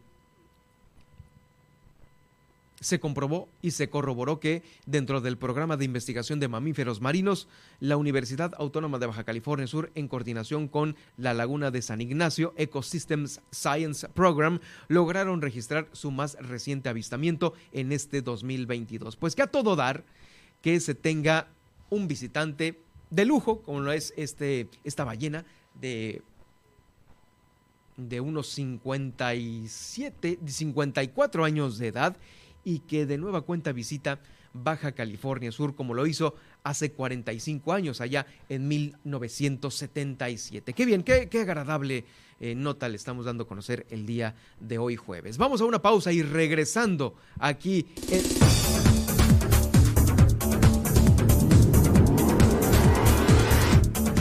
Regresando aquí en el informativo, eh, pues ya, ya se encuentra aquí en el estudio la psicóloga infantil, experta en estos temas, eh, Pilar, Pilar de Luna, quien nos va a hablar ya de la ansiedad infantil en estos tiempos, cómo detectarla y cómo tratarla. Por supuesto, también le voy a tener las principales de los diarios nacionales e internacionales con Nadia Ojeda y el resumen de hoy, de hoy aquí en el informativo. Ya regreso.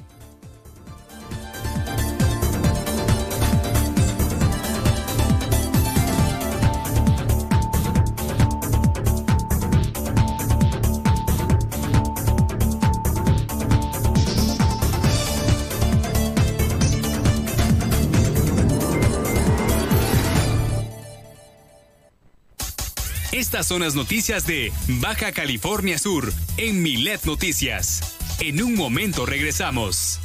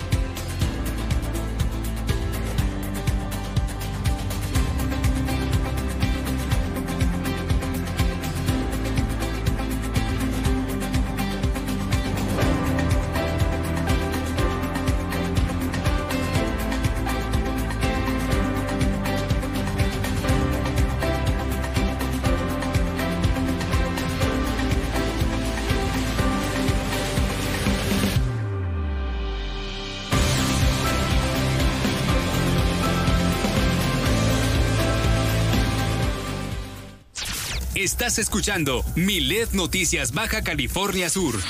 Desde La Paz por el 95.1 FM y Los Cabos por el 91.5 FM denuncia se escuche a través de Milet Noticias Baja California Sur. Desde ahora ponemos a tu disposición el 612-205-7777 para que denuncies y nos des tu opinión sobre los hechos que ocurren en tu ciudad. Escríbenos a través de WhatsApp al 612-205-7777 y haz que tu opinión se escuche a través de Milet Noticias Baja California Sur.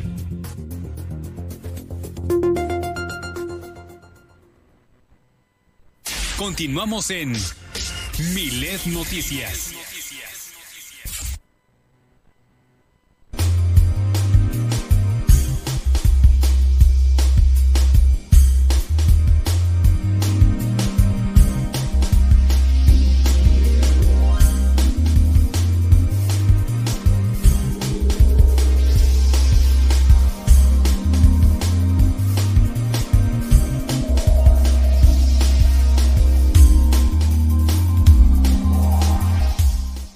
Ya estamos de vuelta con más información y bueno, ya tenemos antes, antes de pasar a nuestra a nuestra entrevista del día de hoy con Pilar de Luna. Vamos a escuchar, Nadia, lo que los diarios publicaron este día importante hoy.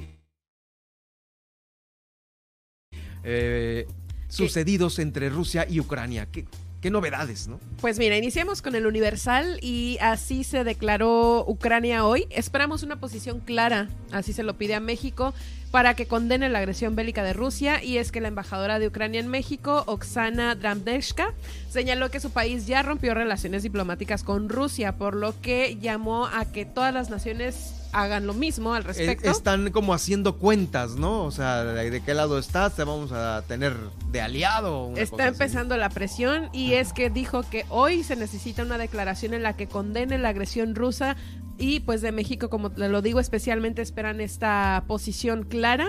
En conferencia, eh, pues Oxana declaró que su país ya rompió las relaciones diplomáticas y pues este por eso están esperando justamente esta respuesta. Ahora vamos con el Excelsior y es que afirma López Obrador que guerra en Ucrania no elevará costo de gasolina.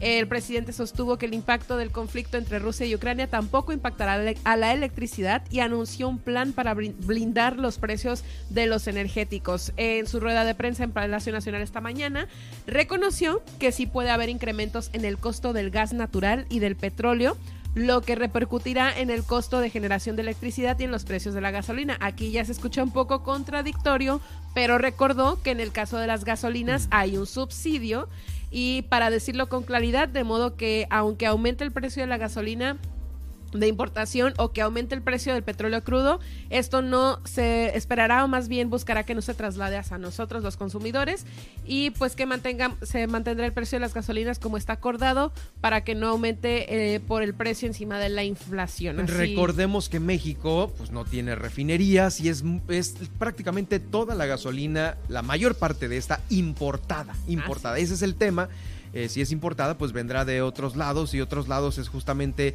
la distribución en, en en, Estados Unidos, algunos otros buques que vendrán de otro lado, pero no, aquí no, no hacemos, no producimos gasolina nosotros. También se sabe que hay una línea directa de, de, gas entre Rusia y Europa, la cual se está viendo afectada y ya lo sancionaron, entonces pues una cosa afecta a la otra. Y, está muy gruesa esa sanción porque resulta que en Rusia, por las eh, temperaturas tan gélidas, eh, pues allá todo ocupa gas para calentarse, este, las calefacciones de muchos de los edificios son a base de gas.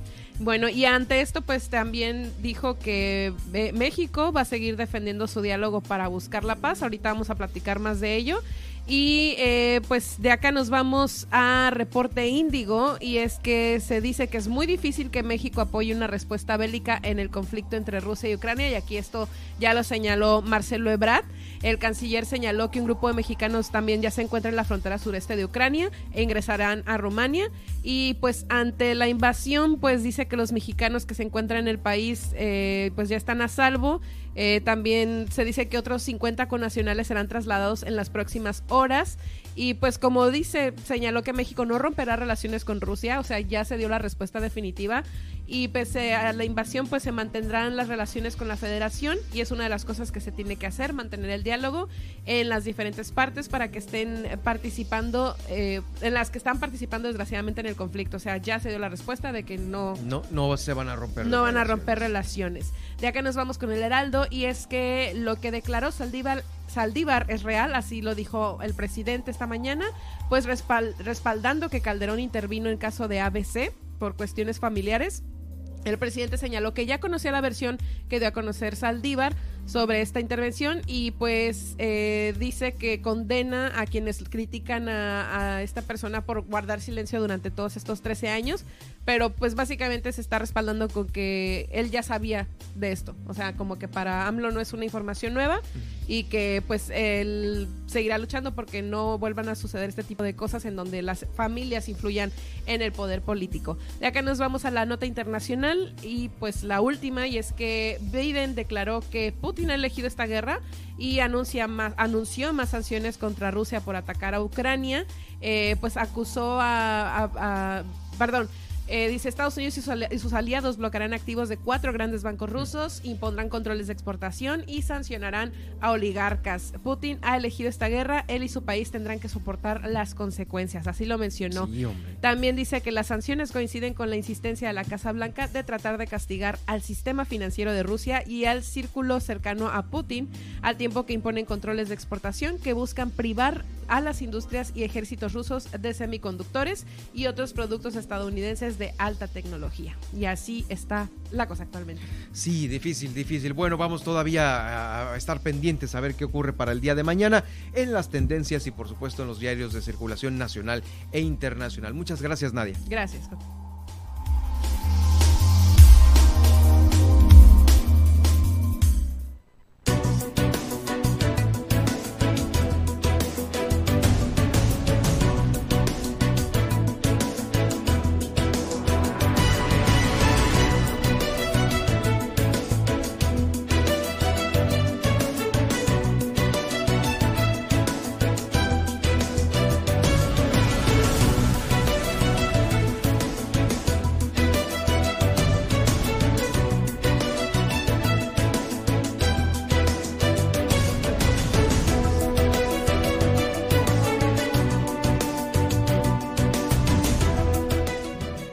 Estamos de vuelta con más. Estamos a punto de ya irnos en esta recta final aquí en Miles Noticias. Miles Noticias Baja California Sur y el día de hoy, pues bueno, estamos muy contentos aquí en la producción porque ya nos va a acompañar semanalmente Pilar de Luna. Pilar de Luna, eh, quien es eh, una psicóloga eh, infantil que pues trae temas muy importantes a propósito de los pequeños porque ahora sí que como, como dice como dice el dicho, no uno qué, pero las criaturas es diferente. Pilar, ¿cómo estás? Muy bien, Germán, muchas gracias por invitarme. Gracias, pues eh, tú por eh, pues aceptar también esta, esta, esta plática el día de hoy que empezamos. Vamos a tener todos, eh, cada semana esta plática importante. Y mira, hay muchos temas en relación a los pequeños y creo que ahora se han acrecentado un poco más por la misma pandemia. Un adulto como ah, eh, si para un adulto a veces es difícil manejarlo y puede tener a lo mejor una noción de cómo eh, poder salir de ello, a veces un pequeño eh, puede ser no tomado en cuenta y peor aún, no saber cómo salir de un problema. Tal es el caso de lo que ocurre ahora con las reacciones que los mismos pequeños tienen con la ansiedad que se ha acrecentado en estos últimos años. Claro que sí, y fíjate que es un tema que se ha hablado mucho últimamente porque antes no se estudiaba tanto los síntomas de ansiedad hasta ahorita que inició la pandemia. Incluso incrementaron los casos de ansiedad en niños de estos últimos dos años a la fecha. Fíjate que hay una encuesta que hizo INEGI, que es la primera encuesta nacional de bienestar, donde eh, pues arrojan datos de ansiedad en adultos pero fíjate cómo esto está directamente relacionado con la ansiedad en los niños, porque una principal causa de ansiedad en niños es por contagio. ¿Qué quiere decir? Papás sufren síntomas de ansiedad y estos síntomas son contagiados a los niños. Como si fuera una situación física, o sea, palpable, ¿no? Así es. Y fíjate, solamente aquí en Baja California Sur, el 46.4% de los adultos presentan síntomas de ansiedad. Esta fue una encuesta que se realizó el año pasado. A nivel nacional, el 19.3% de la población eh, ha sufrido síntomas de ansiedad severa y el 31.3 eh, síntomas de ansiedad ligera. Esto, y esto es solamente los que están, eh, pues los que están registrados, ¿no? Pero ¿cuántos casos de ansiedad no hay en cada familia que no se registran y todavía lo peor, que no se tratan? Exactamente, sí. Eh, híjole, terrible esto. Y, empezamos con el hecho de, pues entonces uno tiene que estar primeramente tranquilo y saber manejarla para poderlo transmitir a los pequeños, ¿no? Así es. Así es, y una, una de las principales, bueno, los principales síntomas, ¿no? Que, que es importante que primero se, se, puedan detectar, así es, y es lo que comúnmente se dan cuenta los papás, por ejemplo, como el miedo a la oscuridad, la excesiva necesidad de reafirmación, que quiere decir el niño necesita escuchar que lo está haciendo bien, que es un niño bueno, eh, miedo a que los padres sufran de algún daño, miedo a separarse de sus padres. Es muy común también los síntomas físicos, dolores de cabeza, dolores de estómago, tics nerviosos, problemas en la piel o enfermedades de la piel. También el problema este de morderse las uñas es, es también síntoma de ansiedad. Problemas de sueño, no poder dormir, pesadillas, incluso el sonambulismo también es, síntoma de ansiedad. Problemas de alimentación y dificultad para concentrarse, que esto es algo que generalmente los maestros se dan cuenta en las escuelas y ya es cuando mandan llamar a los papás. Híjoles, ¿cuánto, cuánto por estar detectando eh, de parte de los, eh, de los papás para con los pequeños, ¿no? Eh, ¿Crees que hay suficientes instancias o lugares especializados para que alguien atienda la ansiedad? Porque pues no es lo mismo pues un pequeño que va al pediatra, pero no puede ir al mismo psicólogo. Definitivamente no, ¿eh? O sea, es, es para, que un, para que un terapeuta, porque no es lo mismo psicólogo a terapeuta, ¿eh? Para que un terapeuta pueda trabajar con niños, lo ideal es que tenga esta especialidad en niños. No, no un terapeuta, eh, pues a nivel general, ¿no? Sí, porque, se da muchas veces que los papás, mándalo con fulana, es la psicóloga, acaba de, y ya pues ponen al, al, pequeño, al menor de edad, eh, a lo mejor en una terapia que no es la ideal, ¿no? Claro, sí, y los niños pues tienen sus particularidades, ¿no? O sea, de acuerdo a la etapa del desarrollo necesitan una forma diferente de abordaje a la del adulto. El niño no va a llegar y se va a sentar a tu silla y te va a decir, fíjate, Germán, que estoy muy ansioso porque eh, pues mis papás eh, están teniendo problemas o porque mi papá se quedó sin trabajo. Un niño no va a llegar y te lo va a expresar así. Hay que saber evaluar los las emociones y los pensamientos del niño de diferentes maneras. Para esto pues está lo que se utiliza también la terapia de juego, eh, existen pruebas psicológicas que te dan eh, información de, cómo pues cómo se sienten los niños, cómo piensan, y hay diferentes abordajes que se puede hacer, pero que definitivamente tiene que ser de manos de un especialista infantil. Sí, esto es, esto es muy importante, obviamente, porque pues de ahí depende el rendimiento tanto físico como mental, ¿no? Ahora con el regreso a las escuelas, seguramente eh, va a haber algo ahí que no va a caminar como antes caminaba. No, definitivamente no. Y ahorita yo veo que muchos papás están preocupados y muchos maestros están preocupados por el rendimiento escolar de los niños.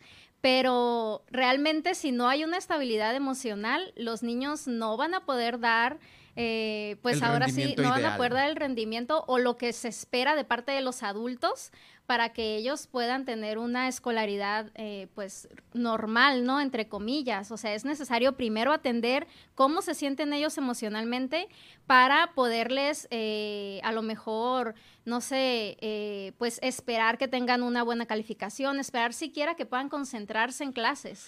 Estoy platicando con Pilar de Luna, psicóloga infantil, sobre este tema, la ansiedad en los pequeños.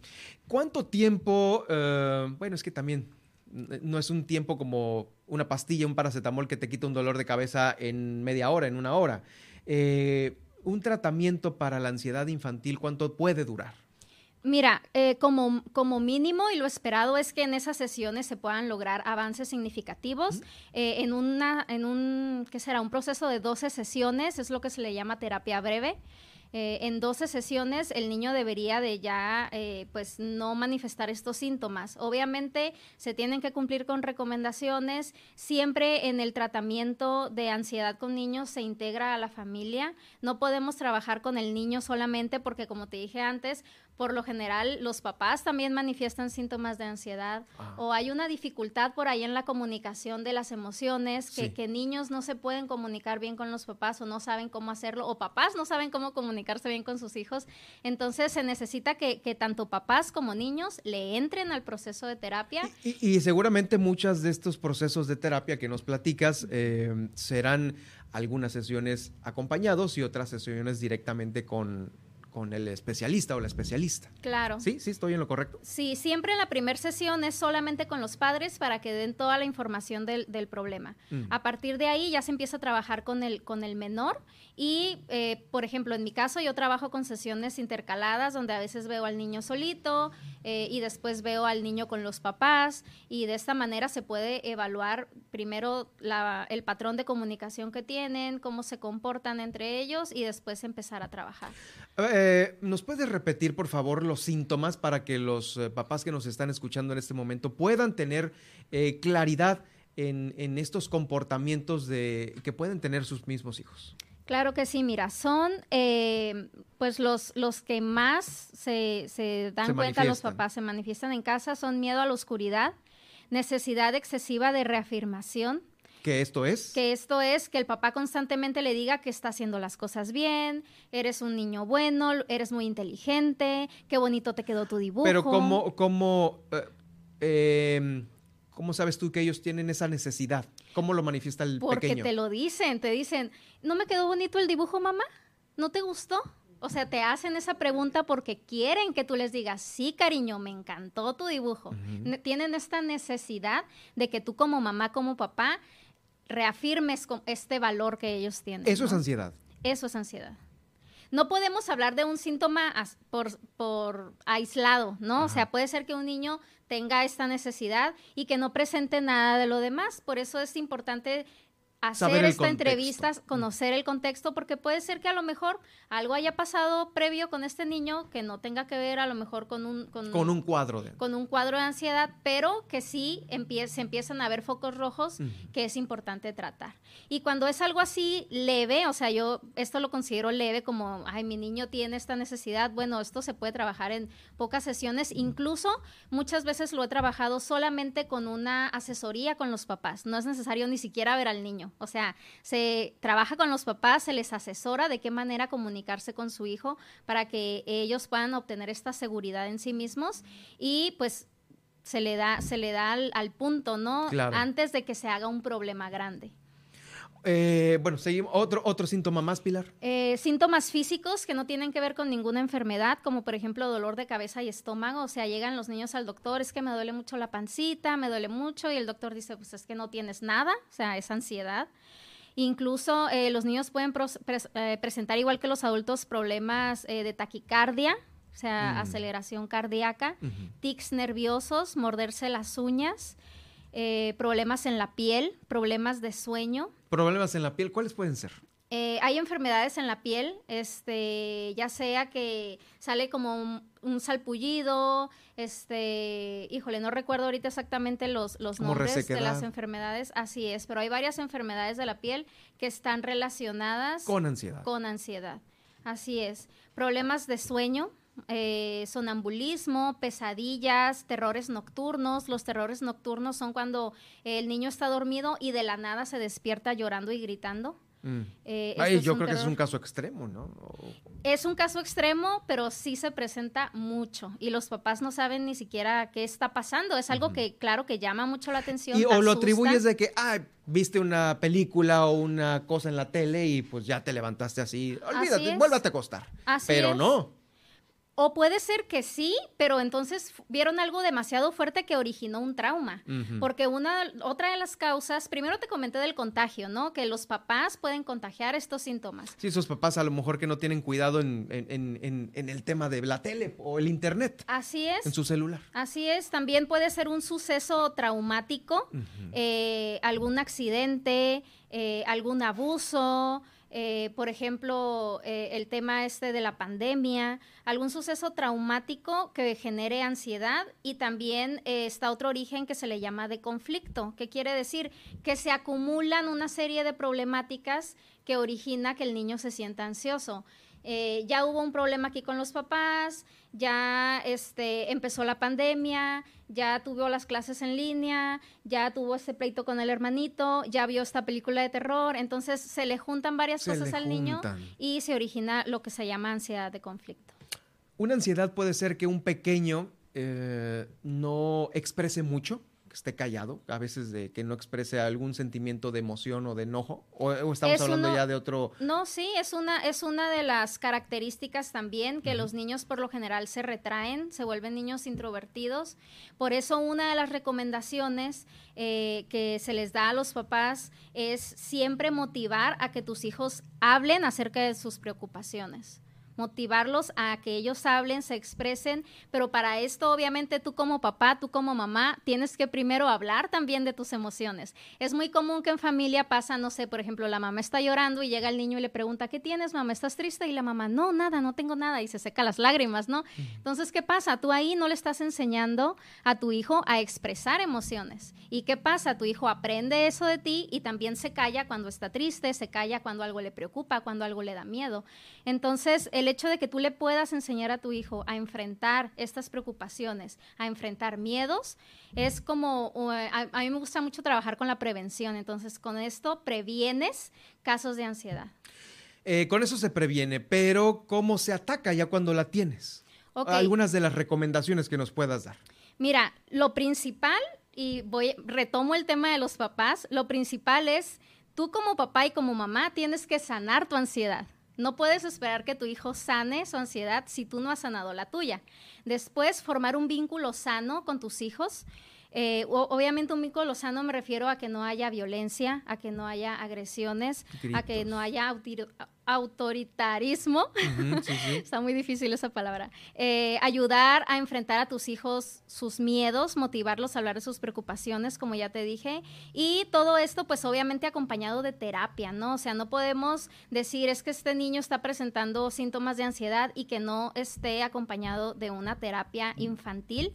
Eh, hay diferentes tipos de terapia y hay diferentes tipos de técnicas que ayudan a los niños a eh, no concentrarse en estos pensamientos que les preocupan, sino a relajarse y a confiar más en tanto en sus padres como en ellos mismos, porque la ansiedad es una preocupación por el futuro, es qué es lo que va a venir después, qué pasa después.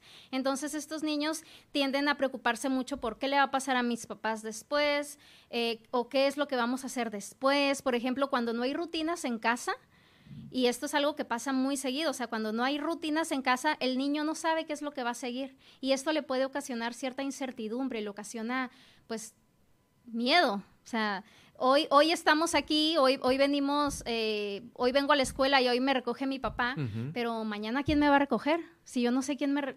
A veces me recoge uno, luego otro, como yo no sé qué es lo que sigue, eso me genera ansiedad. O sea, es un buen antídoto, por así decirlo, tener, una rutina. ¿no? Así es, establecer rutinas. Obviamente que estas rutinas sean saludables. ¿Qué quiere decir? Establecer buenos hábitos eh, a la hora de dormir. O sea, que el niño tenga también eh, sus horarios establecidos para dormir, para comer también. Una alimentación también saludable. Es que todo tiene que ver, o sea, todo tiene que ver y el tratamiento tiene que ser multidimensional. Multidimensional.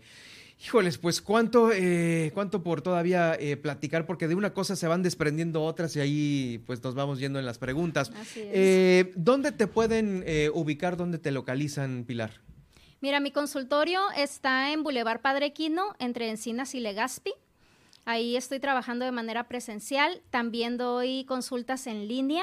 Pueden buscarme en redes sociales. Mi página de Instagram es psicóloga Pilar de Luna y mi página en Facebook es Pilar de Luna Psicología. Y por supuesto para temas más específicos ahí estarás eh, pues atenta a cualquier mensaje que ahora ya con cualquier mensaje puede eh, generarse una cita o inclusive una, una pequeña orientación. Bueno, yo te agradezco mucho el habernos eh, explicado este tema y pues cada semana vamos a tener una plática interesante con Pilar de Luna aquí en Milet Noticias. Muchas gracias, Pilar. Muchas gracias a ti por la invitación. Les recuerdo que el podcast con Pilar de Luna lo va a poder usted encontrar en, eh, en las redes sociales, en arroba Germán Medrano, eh, más tarde.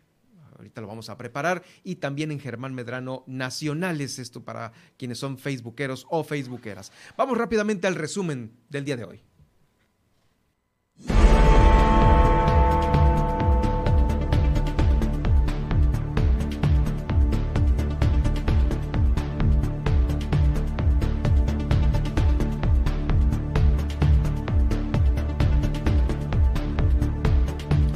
En resumen, este día ya estamos en verde y no debemos confiarnos, así lo dijo el gobernador del estado Víctor Castro Cosío.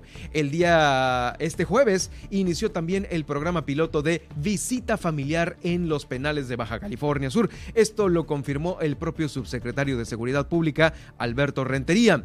Está presionando una diputada de Morena ahí en el Congreso para que ya se publique la convocatoria que designe al fiscal, a quien será el fiscal anticorrupción que haya todo este proceso. Se instaló el Comité de Adquisiciones y Servicios en el Poder Legislativo de Baja California Sur. Esto se va a transparentar completamente, así lo dijo el diputado José María Avilés. Tiene que ver con el gasto y con las compras del Congreso del Estado. El coordinador de organizaciones transportistas aquí en la entidad, Pedro Enrique López, acusó al presidente de la Comisión de Transporte del Congreso del Estado, Juan Pérez Cayetano, de pretender engañar al gremio para proteger a la iniciativa privada. Esto porque pareciera que está más del lado del Uber que de los propios concesionarios. Pero bueno, pues ahí también eh, hay un tema importante en relación a la movilidad. Eh, también va a poder usted escuchar toda la entrevista que tuvimos con Valerie Vélez y la nueva red 5G y las novedades de WhatsApp que ya puede usted aplicar en su teléfono eh, para que esté mucho más desahogado su propio, eh, que, no, que no le coma la memoria esta misma aplicación. Eh, fueron cuatro los turistas que tuvieron que pues ser rescatados en San José del Cabo, turistas canadienses que se encontraron en medio de un remolino marino. Afortunadamente todo salió bien. En La Paz, de nueva cuenta, un asesinato aquí en la capital sucedió allí en la colonia en Manglito. La madrugada de este jueves, una persona fue eh, prácticamente lesionada. Estas lesiones le provocaron la muerte con arma blanca el coordinador de organizaciones transportistas, ah bueno, esto ya lo, ya lo comenté, y también le daba a conocer durante el día de hoy que una ballena en Mulegé de nueva cuenta visita nuestro estado después de que en 1977 fuera captada por primera vez hace 45 años. También le doy a conocer que Rubén Muñoz, el exalcalde y ahora diputado de la Cámara de Diputados, dijo que La Paz podría ser una de las primeras ciudades en quedarse sin agua en el país. El megaproyecto turístico de Mulegé, uno de los más grandes, eh, que incluiría una inversión de 5.500 millones de pesos, fue rechazado por Semarnat. Contemplaba utilizar 537 hectáreas. También tenemos el resumen de la parte nacional e internacional. Así es, esperamos una posición clara, así dijo Ucrania, pidiendo a México que condene la agresión bélica de Rusia. Eh, además, afirma López Obrador que guerra en Ucrania no elevará el costo de la gasolina, e incluso pues tampoco afectaría la electricidad y también es muy difícil que México apoye una respuesta bélica en el conflicto entre Rusia y Ucrania, así lo señaló Marcelo Ebrard, quien además aseguró que una parte o un grupo de mexicanos ya se encuentra en la frontera sureste de Ucrania que ingresará a Rumania. Y eh, eh, también este lo sobre el caso de Saldívar, AMLO lo defendió, pues respalda que Calderón intervino en el caso de ABC de la guardería, eh, señaló que ya conocía la versión eh, que se dio a conocer ayer justamente y que pues además eh, pues criticó que se cuestione que el ministro Saldívar haya guardado silencio por 13 años en vez de estar pidiendo cuentas a los responsables. Y por último, Putin ha elegido esta guerra, así lo declaró Biden. Biden anunció pues más sanciones en contra de Rusia por atacar Ucrania y pues ya se cerró el paso a numerosos bancos de este país. Muchas gracias Nadia, nos escuchamos el día de mañana aquí en esta frecuencia. Gracias a usted que nos acompañó eh, este día. Lo invitamos para que también continúe en la programación de Super Estéreo Milet. Sígame, sígame en Twitter en arroba Germán Medrano y también en Germán Medrano Nacionales en Facebook. Muy buenas tardes.